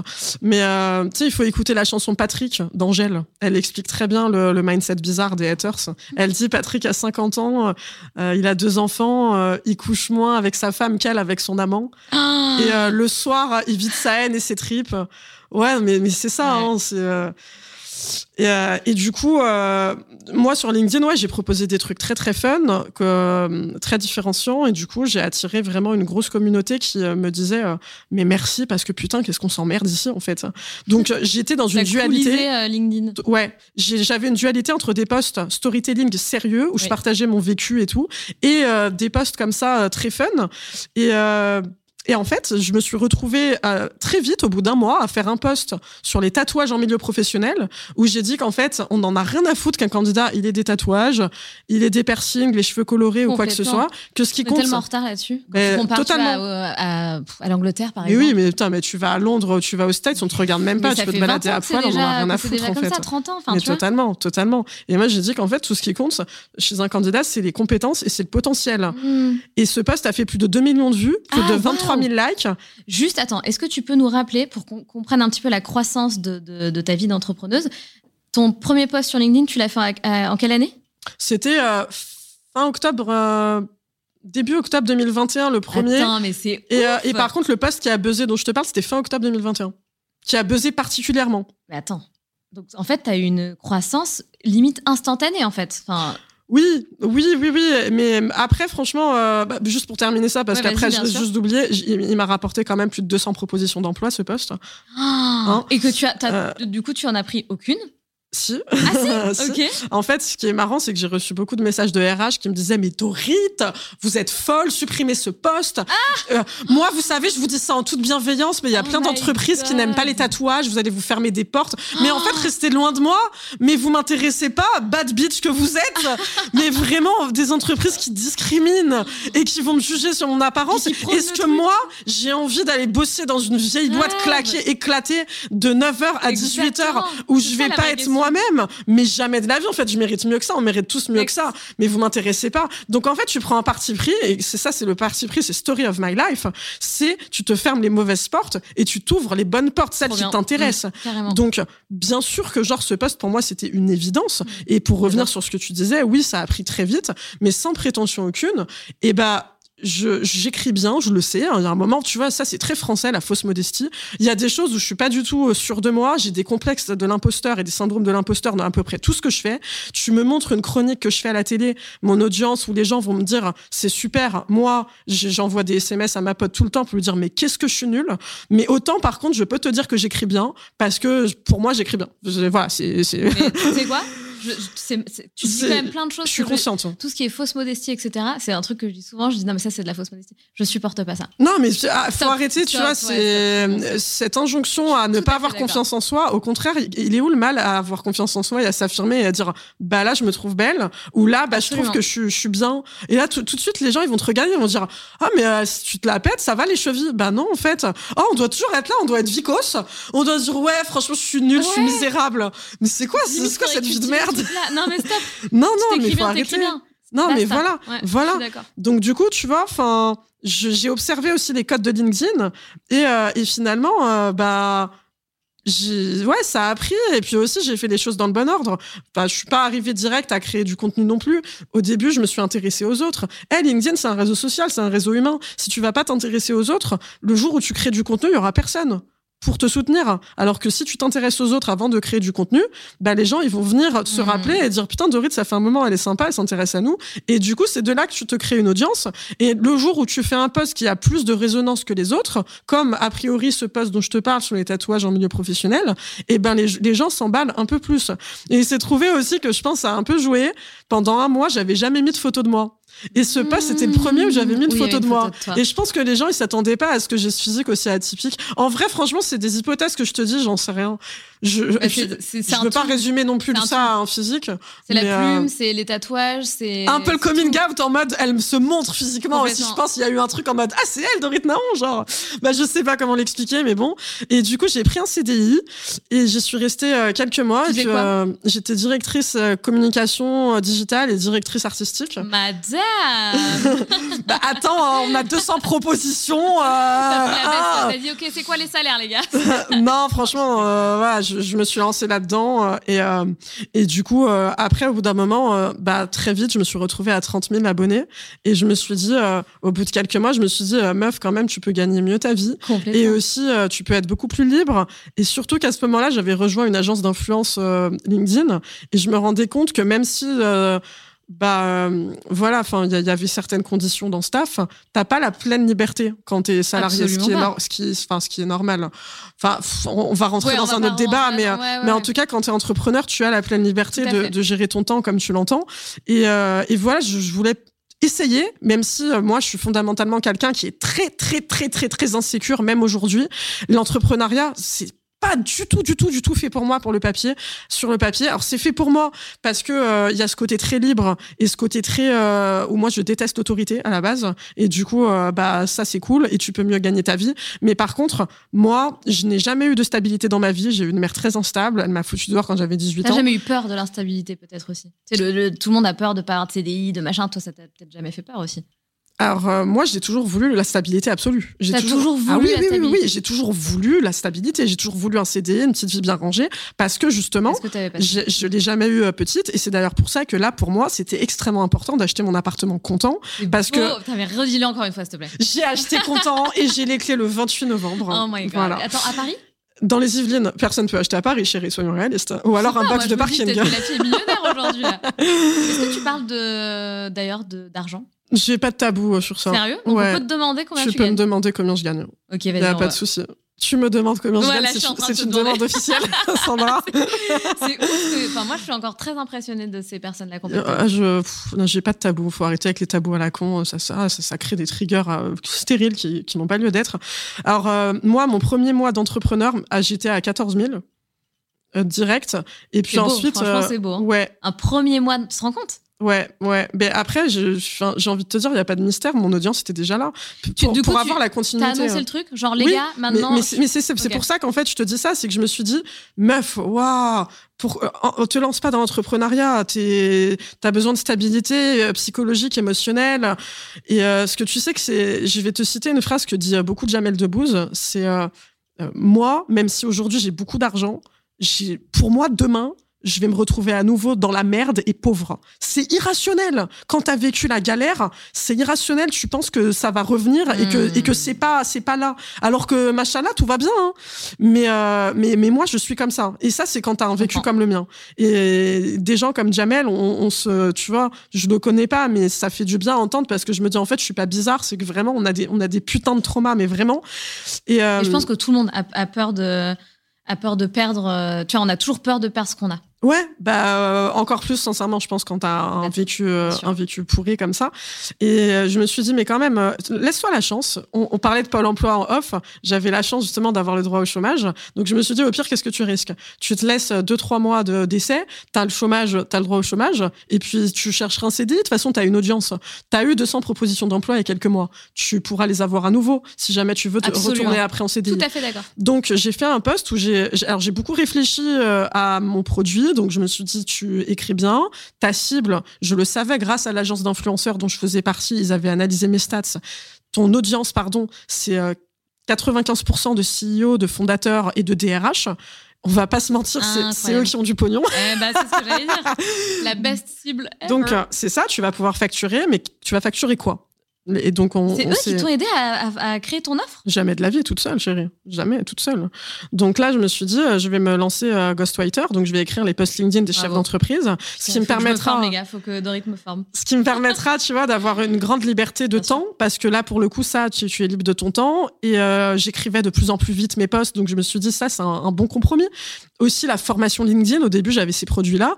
Et pourquoi pas l'influence si je suis sollicitée par des entreprises qui me plaisent pour les, pour les mettre en avant. J'ai lancé le post, j'ai dit, machallah, le post, il a dit, il a eu plus de 3300 euh, euh, likes et euh, j'ai reçu direct énormément de, de rendez-vous Calendly. Genre, j'en ai eu plus de, ouais, je sais plus, plus de 50 en 15 jours.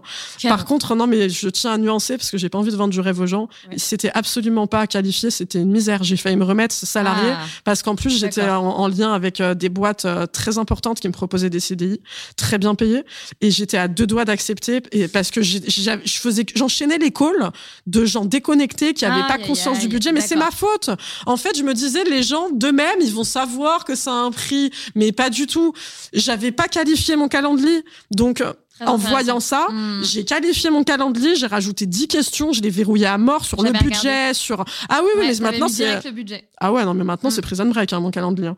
Donc du coup euh, ah mais euh, c'est Colanta, euh, les poteaux, le parcours du combattant. pour moi je sais que maintenant les gens si je les ai au téléphone c'est que mon time il n'est pas perdu. Hein. Il est à combien du coup? Ah bah je convertis euh, quasiment tout en fait. C'est très très rare que je convertisse pas. Parce que forte. Ouais ouais mais parce que les gens quand ils m'appellent déjà ils me généralement ils me connaissent. Donc du coup ils sont convaincus. Et en plus le prix n'est pas n'est pas un sujet. Parce que euh, bah, c'est dans mon calendrier c'est transparent il le valide, il le valide, il, coche. je suis le, prix, le, prix c'est bon, tu hmm. vois. Et, euh, et du coup, euh, ça a bien pris, euh, ça a bien pris un mois avant que j'ai vraiment des clients. En fait, et tu sais que c'est très marrant ça. J'ai fait deux posts coup de gueule pour dire les, gens vont me casser les couilles en fait parce que, enfin, j'enchaîne les calls où vous avez conscience de rien au niveau du prix et tout, et genre vous me faites perdre mon temps et, et c'est fatigant parce qu'en fait le travail a de la valeur et vous croyez que que, que genre, enfin, enfin sans prétention, je suis en train d'écrire un livre sur LinkedIn avec le groupe Albin Michel. À l'époque, c'était le cas, c'était il y a un an. Enfin, oui, ça, ça a de la valeur. Non, ça vaut pas 100 balles par mois. Arrêtez vos conneries, quoi. Parce que grâce à ce que tu vas faire, ils vont gagner aussi énormément. Mais bien sûr. Et, euh, et c'est ce poste-là putain, et passer des coups de gueule sur LinkedIn, les gars, parce que c'est délire. Oh, ces deux postes-là m'ont ramené mes trois premiers clients. Et de là, ça ah. s'est pas arrêté. Donc, je j'oscille entre euh, minimum 10K et 30K par mois. Il y a des grosses variations euh, selon euh, les, les comment dire, les périodes, ce que j'accepte, ce que j'accepte pas, mais on parle mes, mes projets et tout ça. Pardon, je te coupe, mais je suis obligée si je non, bien sûr. question. on parle que de ton que de tes services copyright? Non, tout, tout, parce qu'après, après, du coup, j'ai développé plus de services. Donc après, j'ai beaucoup plus été sollicité pour faire de la télé. Et c'est quelque chose que j'aime profondément, qui me fait vibrer et que j'abandonnerai pour rien au monde. Et au contraire, aujourd'hui, tous mes rêves sont en télé, vraiment. Et euh, quand j'ai des retours comme Virginie Guillaume, que j'embrasse, qui euh, est une pointure de la télé, qui a animé La Nouvelle Star, qui a animé les Victoires de la musique, qui euh, a été la voix de, la France à l'Eurovision. pas en termes de chant, mais le porte-parole de la France voilà, à l'Eurovision. je l'ai interviewée dans mon, mon nouveau pilote d'émission où je suis animatrice et qu'elle me dit c'était super et t'as vraiment du talent et tout. Et bah, tu vois, c'est non seulement j'aime ça, mais apparemment et tout le monde me le dit, j'ai un truc pour ça. Apparemment, je suis vraiment à l'aise à l'oral. Et, ça, en fait. Et, j'aime, j'aime profondément ça. Donc maintenant, j'ai un revenu aussi par rapport à ça, parce que comme je te le disais en présentation, je suis animatrice du podcast euh, Remue Manage. Je suis chroniqueuse télé aussi. Maintenant, j'anime aussi euh, des émissions, des plateaux Twitch. Euh, ça va se développer. J'ai rendez-vous avec une grosse chaîne. Je veux pas du tout me porter l'œil, parce qu'il y a beaucoup de mauvais œil. donc je dirais pas le nom de la chaîne, mais j'ai rendez-vous avec une grosse chaîne là à la fin du mois pour voir ce qu'on peut faire ensemble. Donc j'ai plusieurs produits et je pense que l'intelligence d'être smart, c'est surtout ça. Si Si en as un qui s'effondre, il faut que tu en aies plusieurs. Donc j'ai le ghostwriting, j'ai la formation LinkedIn, je fais de l'influence. Donc l'influence, comme je te disais, j'étais tout le monde parce que je me voyais pas euh, prôner. J'ai un profond respect pour euh, ma communauté. Je ne leur proposerai jamais des choses qui sont pas en, en cohérence avec euh, là où ce, que, ce, que, je propose et même mes valeurs à moi. Je j'ai fait un partenariat d'influence avec Adeco à partir de Là, euh, fin d'année, je suis l'égérie et le visage de l'expertcomptable.com. Pour moi, c'est un. J'ai cru que tu allais me dire de L'Oréal. Ah, mais vas-y, euh, je suis chaud. Je suis très chaud. mais euh, non, c'est un peu plus modeste. A L'Oréal qui te contacte et qui te dit ouais, Oui, pour la, pour la simple raison. Non, non, pour la simple raison qu'ils ont une exceptionnelle politique diversité-inclusion. J'ai rencontré un mec qui est auteur, euh, il, est, il est auteur et à côté de ça, il est responsable marketing chez L'Oréal et, et, il œuvre beaucoup sur la partie diversité-inclusion. Ils sont exemplaires, L'Oréal. Je vois beaucoup passer de choses d'eux sur LinkedIn. Oui, non, mais moi, c'est pas la fame qui m'intéresse. Hein. J'en ai rien à foutre. C'est ce que tu fais en termes de valeur. Et, du coup, ouais, je, vais avoir la partie influence qui va se diversifier, où du coup, euh, bah, je vais être rémunérée pour être l'ambassadrice de l'expert.com. J'ai la télé, et, et voilà, du coup, beaucoup de diversification qui font que, ouais, comme je te disais, je aussi entre 10K et 30K par mois selon les périodes, quoi. Trop bien. En tout cas, j'adore littéralement ton parcours, ce que tu es, ce que tu prônes. Euh, j'adore, ça me parle énormément. Et tu vois, j'essaie vraiment dans les locomotives de recevoir un maximum de nanas, ou justement un peu ce que tu disais, mais pour le dire un petit peu peut-être de manière moins brute, euh, des nanas qui n'ont pas forcément eu une cuillère en or dans la bouche euh, et qui se sont sortis les doigts des fesses pour obtenir ben, tout ce que tu as aujourd'hui. Parce que c'est toi qui l'as créé, c'est pas de la chance, c'est des opportunités que tu as créées. Il y a, toujours une part de chance et aussi des bonnes rencontres. Mais que tu crées les bonnes rencontres, bah, parce que tu étais au bon endroit, parce que tu as parlé aux personnes, parce que tu t'intéresses aux autres. Tu vois ce que je veux dire? Ça m'intéresse, tu crois au destin, toi? Euh, Alors, je suis partagée. Je suis hyper partagée. Je crois, ouais, je crois que, ouais, je pense qu'on a une destinée dans le sens où on est fait pour quelque chose, on a tous une mission à porter. Je pense que chaque être sur cette planète est exceptionnel et il y a des qualités exceptionnelles, des compétences exceptionnelles, des dons, des talents naturels euh, qu'on n'est pas aujourd'hui tous capables de développer parce que malheureusement on n'apprend pas ça à l'école. Hein. Nous, on nous apprend à faire des équations. Euh, et des trucs qui nous serviront jamais. Euh, et du coup, le dev perso, euh, c'est pas quelque chose, tu vois, qu'on apprend à l'école. L'intelligence émotionnelle. Ouais, l'intelligence émotionnelle, mais tu vois, tout ça, c'est c'est ça qui te permet aujourd'hui de, de, faire ce que tu fais, d'exprimer ton talent, de t'exprimer pleinement. C'est ça qui, tu vois. Et je pense que tout le monde, tout le monde sur cette planète euh, a un truc spécial, est unique. Tu vois ce que je veux dire? Donc je pense que ouais, on a une destinée. Après, au destin, euh, je sais pas, je sais pas. Ça veut dire que tout est tracé et c'est un peu triste, tu vois, de penser comme ça. Ouais, ça c'est hyper euh, profond, c'est hyper intéressant. Ouais, ça me parle. Ah, je, je, suis assez d'accord avec euh, ce que tu dis. Moi, je pense qu'on a toujours une part où on peut intervenir et que il y a, y a du destin dans, certains trucs probablement, mais on a toujours la main finalement parce que sinon, ouais, comme tu dis, ça serait hyper triste et, on se dirait, mais ça sert à quoi finalement de se questionner, de, chercher des solutions On n'a qu'à se laisser euh, euh, porter, crever et même euh, se laisser aller en fait et, non. et attendre. Et attendre. ouais, ouais. C'est vrai que c'est pas stimulant de penser qu'on peut se reposer sur le destin. Par contre, tu vois, ce que je trouve intéressant, c'est que je pense que bah, on est tous liés, carrément. Tous les êtres humains sont liés. Je pense qu'il fallait qu'on se rencontre. Tu vois, souvent, je me dis cette nana, fallait que je la rencontre. Et puis je savais qu'il fallait que je te reçoive sur mon. Tu vois ce que je veux dire? Il y a des trucs que tu sens aussi quand même. c'est vrai qu'on a un bon match d'énergie. Hein, oui, c'est trop non, mais voilà. Tu vois, et ça, ça, pour, pour le coup, j'y crois. T'as l'intuition. Ouais. Je me dis, c'est sûr, il faut que je la reçoive, il faut qu'on se rencontre, il faut qu'on discute. Tu vois, il y a des choses comme ça que je sens.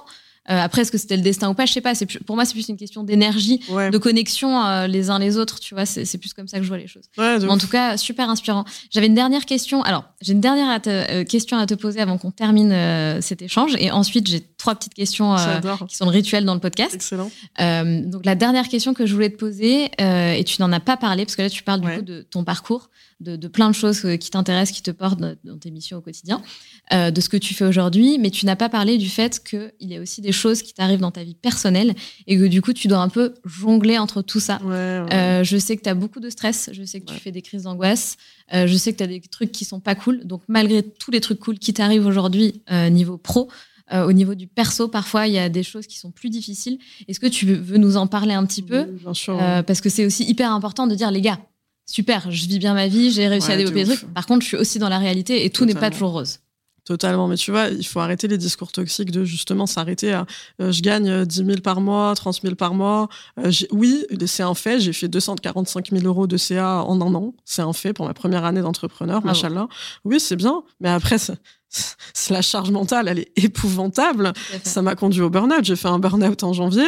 Là, tu vois, on le voit pas parce que j'essaye de le cacher. Je fais une pelade, je fais de l'alopécie à cause du stress. Alors, euh, il y a le stress de l'entrepreneuriat qui est une énorme charge mentale que j'arrive de plus en plus à gérer justement depuis mon burn-out. Parce que c'est quoi la charge mentale? C'est au début, moi justement, je te disais, c'est pas pour moi tout ça. Moi, je ouf, j'ai besoin de beaucoup de sécurité. Euh, le fait, je, je me rendais malade. J'ai passé ma première année d'entrepreneuriat émotionnellement a été épouvantable. Je me rendais malade dès que j'avais un client qui partait. Et pourtant, je peux te jurer que je n'ai pas un seul client qui m'a quitté en me disant je pars, en me, parce que c'était pas bien et, euh, et en me faisant tu vois des, euh, des, des avis négatifs. C'était toujours mais des messages. Tu peux en pleurer tellement c'est des beaux messages tu vois. mmh, souvent c'était des raisons un peu de budget ou des trucs mais en mode euh, merci enfin c'était c'était génial de bosser avec toi et tout. Mais malgré ça ça me rendait malade parce que alors la meuf est folle hein. la meuf elle est à 25 000 par mois et elle perd un client à 3000 par mois et elle est là en mode oh, c'est dramatique, euh, tout, tout va s'effondrer, toute ma vie est remise en question. Et, et pendant un an c'était c'était quasiment comme ça et je me rendais malade. Et, euh, et c'était irrationnel euh, totalement.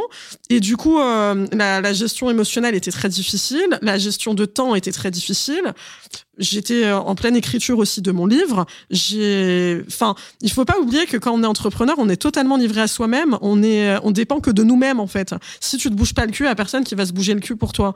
Et euh, il faut le dire, t'as pas tellement le droit d'aller mal en réalité, parce que si tu as le droit, en fait, toi émotionnellement bien sûr, mais si tu te laisses couler, et eh ben ta boîte elle coule avec toi. Donc il faut une force mentale de bâtard mm. pour être entrepreneur. Il faut vraiment que toujours tu sois straight dans la recherche de solutions. Et ça a été, euh, j'ai tellement grandi pendant cette première année de toujours justement être euh, être proactive et euh, arrondir les angles et essayer de relativiser. Alors euh, ça n'a pas fonctionné parce que bah j'ai fait un burn-out, mais justement ce burn-out il m'a transformé parce que derrière j'ai un grand mantra maintenant dans la vie qui est lâche prise sur ce que tu ne peux pas contrôler. Et je peux te jurer que maintenant eh ben je suis putain de chill surtout. Tu veux partir? On, se quitte copain, il y a pas de problème. Le call il aboutit pas, le call il aboutit pas. Là, c'est pas grave, tu vois. Ça aboutit, machin là, c'est bien. Ça va durer trois mois, c'est bien. Ça va durer six mois, ça, ça va durer six mois. Je prends les choses comme elles viennent. La vie, elle est courte. Tu vois, donc euh, c'est le travail émotionnel, il est très très important. Par contre, oui, c'est très très très dur parce que euh, bah t'as une tout doux euh, de, de, bâtard, t'as une tout doux qui n'en finit pas. Moi, je suis constamment avec une pression dans la poitrine qui ne me quitte jamais. Il faut, c'est important de le dire. Ah si si si si si, parce que en fait, quand t'es entrepreneur, et je, je pense que je peux généraliser et parler au nom des entrepreneurs parce que sincèrement, j'ai pas un entrepreneur qui m'a dit que c'était faux. Tu as toujours des pensées en arrière-plan, toujours toujours toujours toujours. Tu sais, c'est comme ton tel. T'as des applications, elles sont ouvertes et tu les fermes pas et tu peux les rouvrir à tout moment. Et ben moi c'est ça. J'ai toujours des onglets ouverts en fait. Et c'est euh, tellement vrai. C'est épouvantable. Je, confirme. Oui, oui, mais c'est épouvantable. T'es es de partout et, euh, et c'est une, une, charge mentale. C'est ça qu'on aime aussi. Mais c'est ça qu'on aime parce qu'on est hyper stimulé et qu'on s'emmerde jamais et que euh, et que c'est stimulant. Mais c'est dur, c'est dur parce qu'au final tu déconnectes pas et d'arriver à t'obliger à déconnecter, putain c'est difficile. Donc nous on est des des purs produits et des purs clients sur l'autoroute du burn-out, nous les entrepreneurs. Et c'est une réalité, c'est absolument pas quelque chose qui est propre aux salariés, le burn-out. Hein, faut arrêter avec ça. Et, euh, et, là, encore une fois, on minimise la souffrance de personne, mais justement, on va on va pas minimiser la souffrance des entrepreneurs. C'est, faut arrêter avec euh, oh putain, t'as de la chance, tu regardes là, t'es es avec nous, euh, tu brunch, tu regardes même pas l'heure. moi, je vais je vais devoir retourner au taf. Bah non, en fait, non, non, j'ai pas de la chance. Il faut voir derrière la, la, somme de taf qu'il y a pour fidéliser aussi le, le, le client. c'est énormément de en question. Hein. Si t'es un gros con qui reste bloqué dans ton produit, bah, tu, n'avances pas parce que surtout euh, nous qui sommes dans des métiers digitaux, ça avance très très très vite. Il faut toujours faire une veille, te renouveler, te renouveler, avoir cette intelligence de te renouveler, d'être à l'écoute. Sinon, t'es très vite has-been et obsolète. Donc euh, donc non, franchement, c'est c'est difficile. Et tu vois, moi aujourd'hui, si je fais euh, une pelade, je, je pense honnêtement que c'est pas tellement par rapport à mon taf parce que à mes tafs parce que je tu vois là là avec toi, je te parle, c'est comme si t'es ma pote de, de 20 ans. Je suis euh, non mais c'est le concept, mais sans sans, sans à me nuire, c'est pas que toi. C'est que vraiment maintenant je suis toujours comme ça, même en plateau télé. Moi j'arrive en plateau, juste euh, le, le, prod il fait le décompte 5, 4, 3, 2, 1. Moi 5, 4, 3, 2, 1 avant, je suis en train de chanter euh, Tu m'oublieras de la Rousseau. Je me prends. tu pousseras la chansonnette. non mais tu vois, je me prends pas du tout. Non mais je me prends pas du tout, du tout, du tout la tête. Et euh, donc niveau taf, j'ai une très bonne gestion de mes émotions maintenant. Ça a été un énorme travail émotionnel parce que quand j'arrivais sur BFM, je peux te dire que j'étais à deux doigts du malaise à chaque fois parce que j'étais toujours euh, ah dans le schéma de, euh, de, harcèlement scolaire. Maintenant, j'en suis sortie et je, je, je l'ai plus du tout et, je suis très heureuse. Mais euh, mais de base, enfin, euh, tu, te retrouves vraiment euh, aujourd'hui dans une situation comme moi où tu es dans un divorce, hein, parce que c'est ça la réalité. J'ai divorcé il y a un mois, et euh, et du coup, je me, je me suis retrouvée à me dire, bah, c'est quoi ta définition de l'amour ça a été, pour moi, ça a été un bouleversement émotionnel. Ça, ça m'a tué, hein, ça m'a tué. Et pourtant, de base, c'est moi qui étais à l'initiative, mais ça, ça n'empêche rien en fait. C'est-à-dire que, enfin, quand quand, comme moi, tu es, très dans, dans la sécurité, les repères, et qu'aussi t'aimes la personne, hein, parce qu'il y a des choix qui sont très, très, très difficiles à prendre. C'est pas parce que tu prends la décision que c'est facile, et euh, mais tu sais pourquoi tu la prends. Et euh, ça m'a ça m'a détruit. Donc, et malgré tout, c'est pour ça, tu vois, il faut qu'on parle de ça. J'ai continué à bosser je n'ai jamais, jamais, jamais arrêté de bosser, que ça soit pendant mon burn-out, quand j'ai eu le Covid. Le Covid, pourtant, putain, il m'a fracassé. Hein. J'étais, oh, j'étais à deux tensions, meuf, tu peux même pas imaginer. C'est euh, mon médecin traitant qui me disait arrêtez-vous. Je disais non. Je ne veux pas m'arrêter. Elle me disait, mais je vais vous obliger. J'ai dit, ben non, mais je vous dis que je le ferai pas. Le divorce, je pleurais tous les jours, meuf. Tous les jours, je pleurais. J'ai passé un mois. J'étais marraine de la Pride d'Amiens. C'est un grand honneur qu'ils m'ont fait. J'ai fait le discours d'ouverture de la Pride d'Amiens devant 4000 personnes. Mais, mais genre, j'ai passé tout le trajet en train à pleurer. J'ai passé la nuit, la nuit d'avant à pleurer. Même cinq minutes avant de monter sur l'estrade, il y avait le staff qui me regardait et qui me disait, mais ça se voit que tu vas mal. Et je leur disais, ben oui, ben, parce que je vais mal, mais vous inquiétez pas, show must go on et ça va aller. Et ça va aller. Et personne ne voyait rien. J'étais conférencière à Vivatech. J'avais deux conférences devant grave de gens, mais on ne voyait rien. Je, je, faisais des dédicaces, on ne voyait rien. Et pendant un mois, même mes potes ne savaient pas que je, qu'on s'était séparés avec mon ex parce que pour moi, verbaliser, c'était impossible parce que ça voulait dire que c'était réel. Et pour autant, je pleurais tous les jours. Mais quand j'allais bouffer avec eux et que j'allais prendre des cafés avec eux, ça se, voit pas. Ça se voyait pas. T'as fait un post avec la petite tache sur ton jean. Ouais, ouais, ouais, je suis très poète. et, euh, et, quand. Ça se voit de euh, près quand tu vas chercher un petit peu, quand tu vas gratter un peu. Ouais, non, mm. c'était ça, c'était ça. quand tu, tu, regardes dans les yeux des gens, mais même moi, en vrai, je pense, quand tu regardes dans mes yeux, euh, je, je montre pas, je suis très douée pour donner le change. Mais, mais pour autant, tu vois, enfin, j'ai reçu tellement de messages, mes potes, ils m'en ont voulu. Hein. Quand j'ai annoncé publiquement qu'on divorçait et qu'on était séparés depuis un mois et que j'ai expliqué qu'en réalité, ça faisait un mois que je donnais le change partout, ils m'ont dit, mais meuf, on s'en veut, en fait, et même on t'en veut parce qu'on n'a rien vu. Et pourtant, on te connaît depuis dix ans, tu vois. Bah, bah ouais, mais show must go on et, euh, on avance. Et, pour autant, on va très très mal, mais on continue. Et euh, je dis pas que c'est exemplaire ce que je fais et je pense sincèrement pas que ça l'est parce que j'aurais probablement dû m'arrêter à de nombreuses reprises, mais euh, j'ai un rapport à l'argent qui est très difficile. Moi, ça, c'est mon gros problème, c'est que j'oublie pas d'où je viens. J'oublie pas qu'on a le resto du cœur avec ma mère. Et pour moi, si je m'arrête de bosser, c'est que je perds de l'argent. Et, et, pour autant, attention, hein, je suis pas une crevarde. Mon ex pourra te le dire. Euh, excuse-moi, c'est moi qui payais tout. Hein. On peut le dire. Hein. Non, non, mais je suis très, très, très. Le lion est très généreuse. Le lion est très généreux et je suis une meuf très généreuse. Mais par contre, moi, me dire que je perds 3000, 4000, 5000, 10 000 balles, j'ai trop la valeur de l'argent pour ça. et je fais passer ça avant, avant ma santé mentale, ce qui est une énorme erreur. Une énorme erreur et ne faites pas comme moi. Et, ça, je le dis bien. Mais du coup, non, je, c'est une période en ce moment, même pour moi, qui est très dure parce que comme je me suis barrée de l'appart, pour différentes raisons, parce que j'ai beaucoup de respect pour notre relation et euh, mes amis savent, mais moi, j'ai pas envie de salir la relation euh, dans ton podcast euh, qui, qui, va être public. Je me suis barrée de l'appartement. Et, et du coup, euh, bah, techniquement, je me suis retrouvée à nouveau SDF, hein, parce que j'allais. Euh, alors, c'est pas la définition comme on l'entend et comme ce que j'ai vécu, mais euh, je suis depuis juillet par Mont et par Vaux, où bah il y a pire dans la vie, mais j'ai des partenariats d'influence avec des hôtels à, ma, oui, à, Marseille un peu quand j'ai des déplacements, mais en tout cas à Paris, j'ai l'hôtel Novotel de Porte de Versailles et l'hôtel Plaza Tour Eiffel.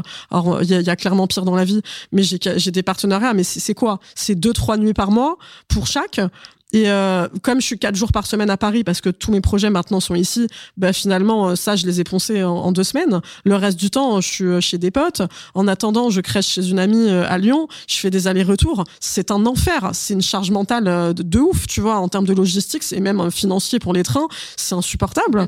Et, et, du coup, je suis dans cette cette vibe là en ce moment. Mais techniquement, moi, je suis SDF depuis juillet, tu vois. Et ça me met tellement mal. Tu ne peux même pas imaginer parce qu'on est encore dans l'irrationnel ça me fait la projection. C'est comme si tu me ramènes dix ans en arrière, en fait, à ce que j'ai vécu.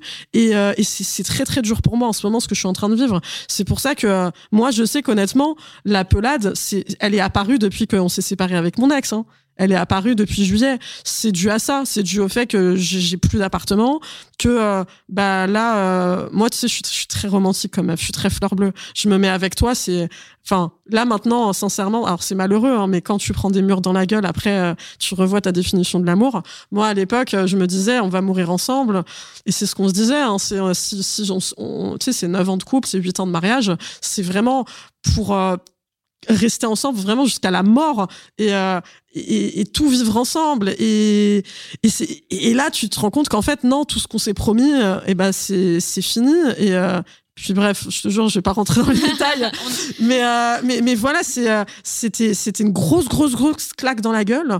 Et et, et, voilà, c'est ça et le fait de plus avoir d'appart qui fait que, que la pelade est là et que je suis dans une période euh, très difficile. Mais, euh, mais oui, tout ça pour dire, la charge mentale, elle est là parce que euh, au-delà du taf et de la charge mentale de l'entrepreneur, on a une vie privée en fait. On est des humains et autant moi j'ai pas d'enfants, autant on pourrait parler longtemps de la charge mentale des mamans. Je sais que toi t'es maman, Sandra. Donc déjà maman salariée, c'est très dur. Maman entrepreneur où t'as ton gamin, parce que moi j'ai beaucoup de potes qui sont chefs d'entreprise et qui ont le, le des enfants qui me disent mais je culpabilise parce qu'en fait des fois je passe pas des moments de qualité avec mes gosses. Ils sentent que je suis pas là ah et c'est dur. Ah ouais?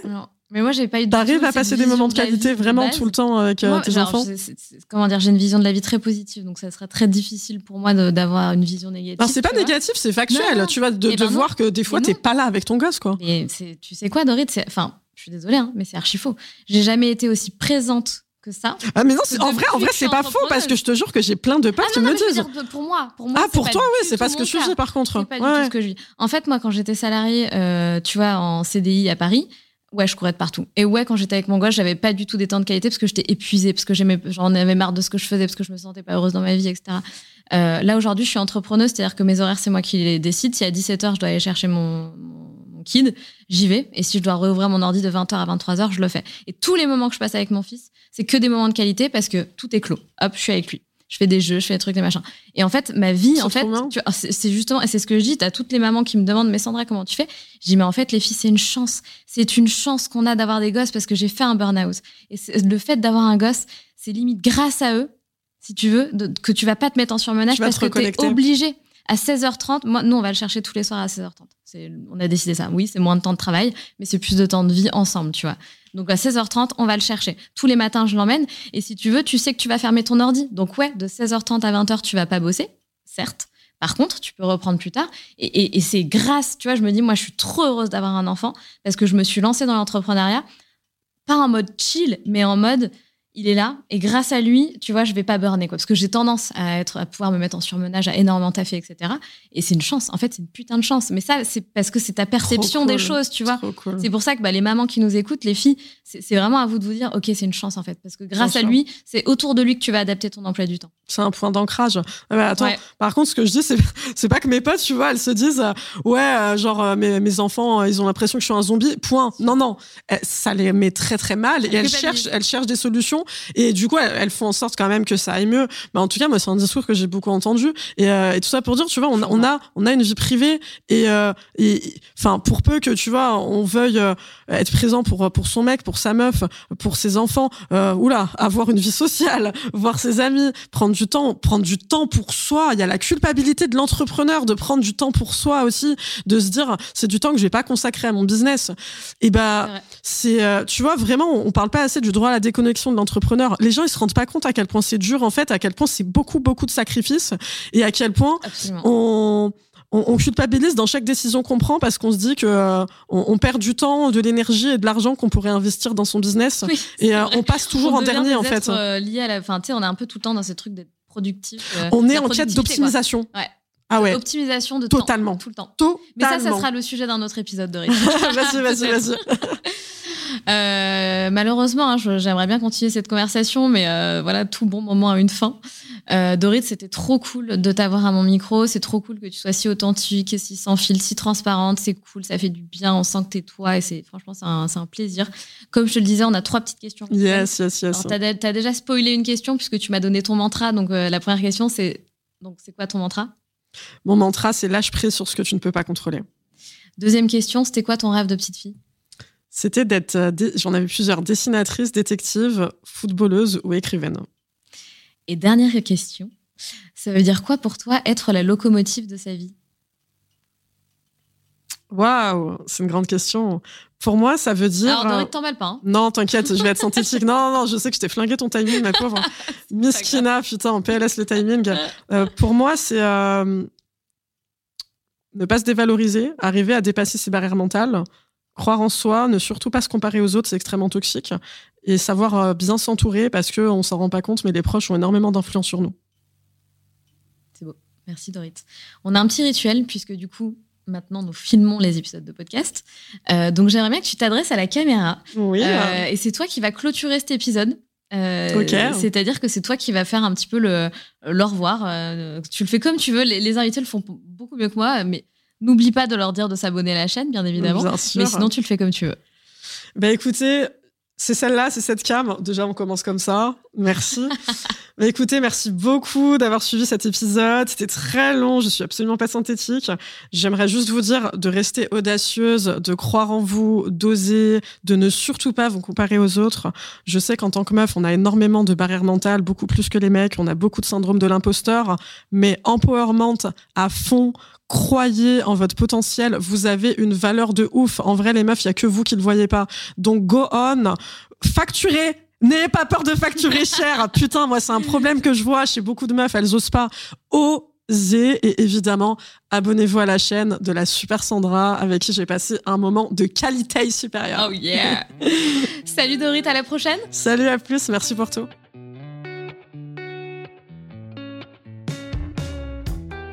C'est la fin de cet épisode et j'espère qu'il t'a plu. Si tu as envie de laisser 5 étoiles sur Apple Podcast ou Spotify, surtout n'hésite pas. Merci pour ta fidélité et on se retrouve mardi prochain pour un nouvel épisode. Pense à rejoindre la communauté Les Locomotives sur Instagram pour toujours plus d'inspiration, de motivation et de good vibes.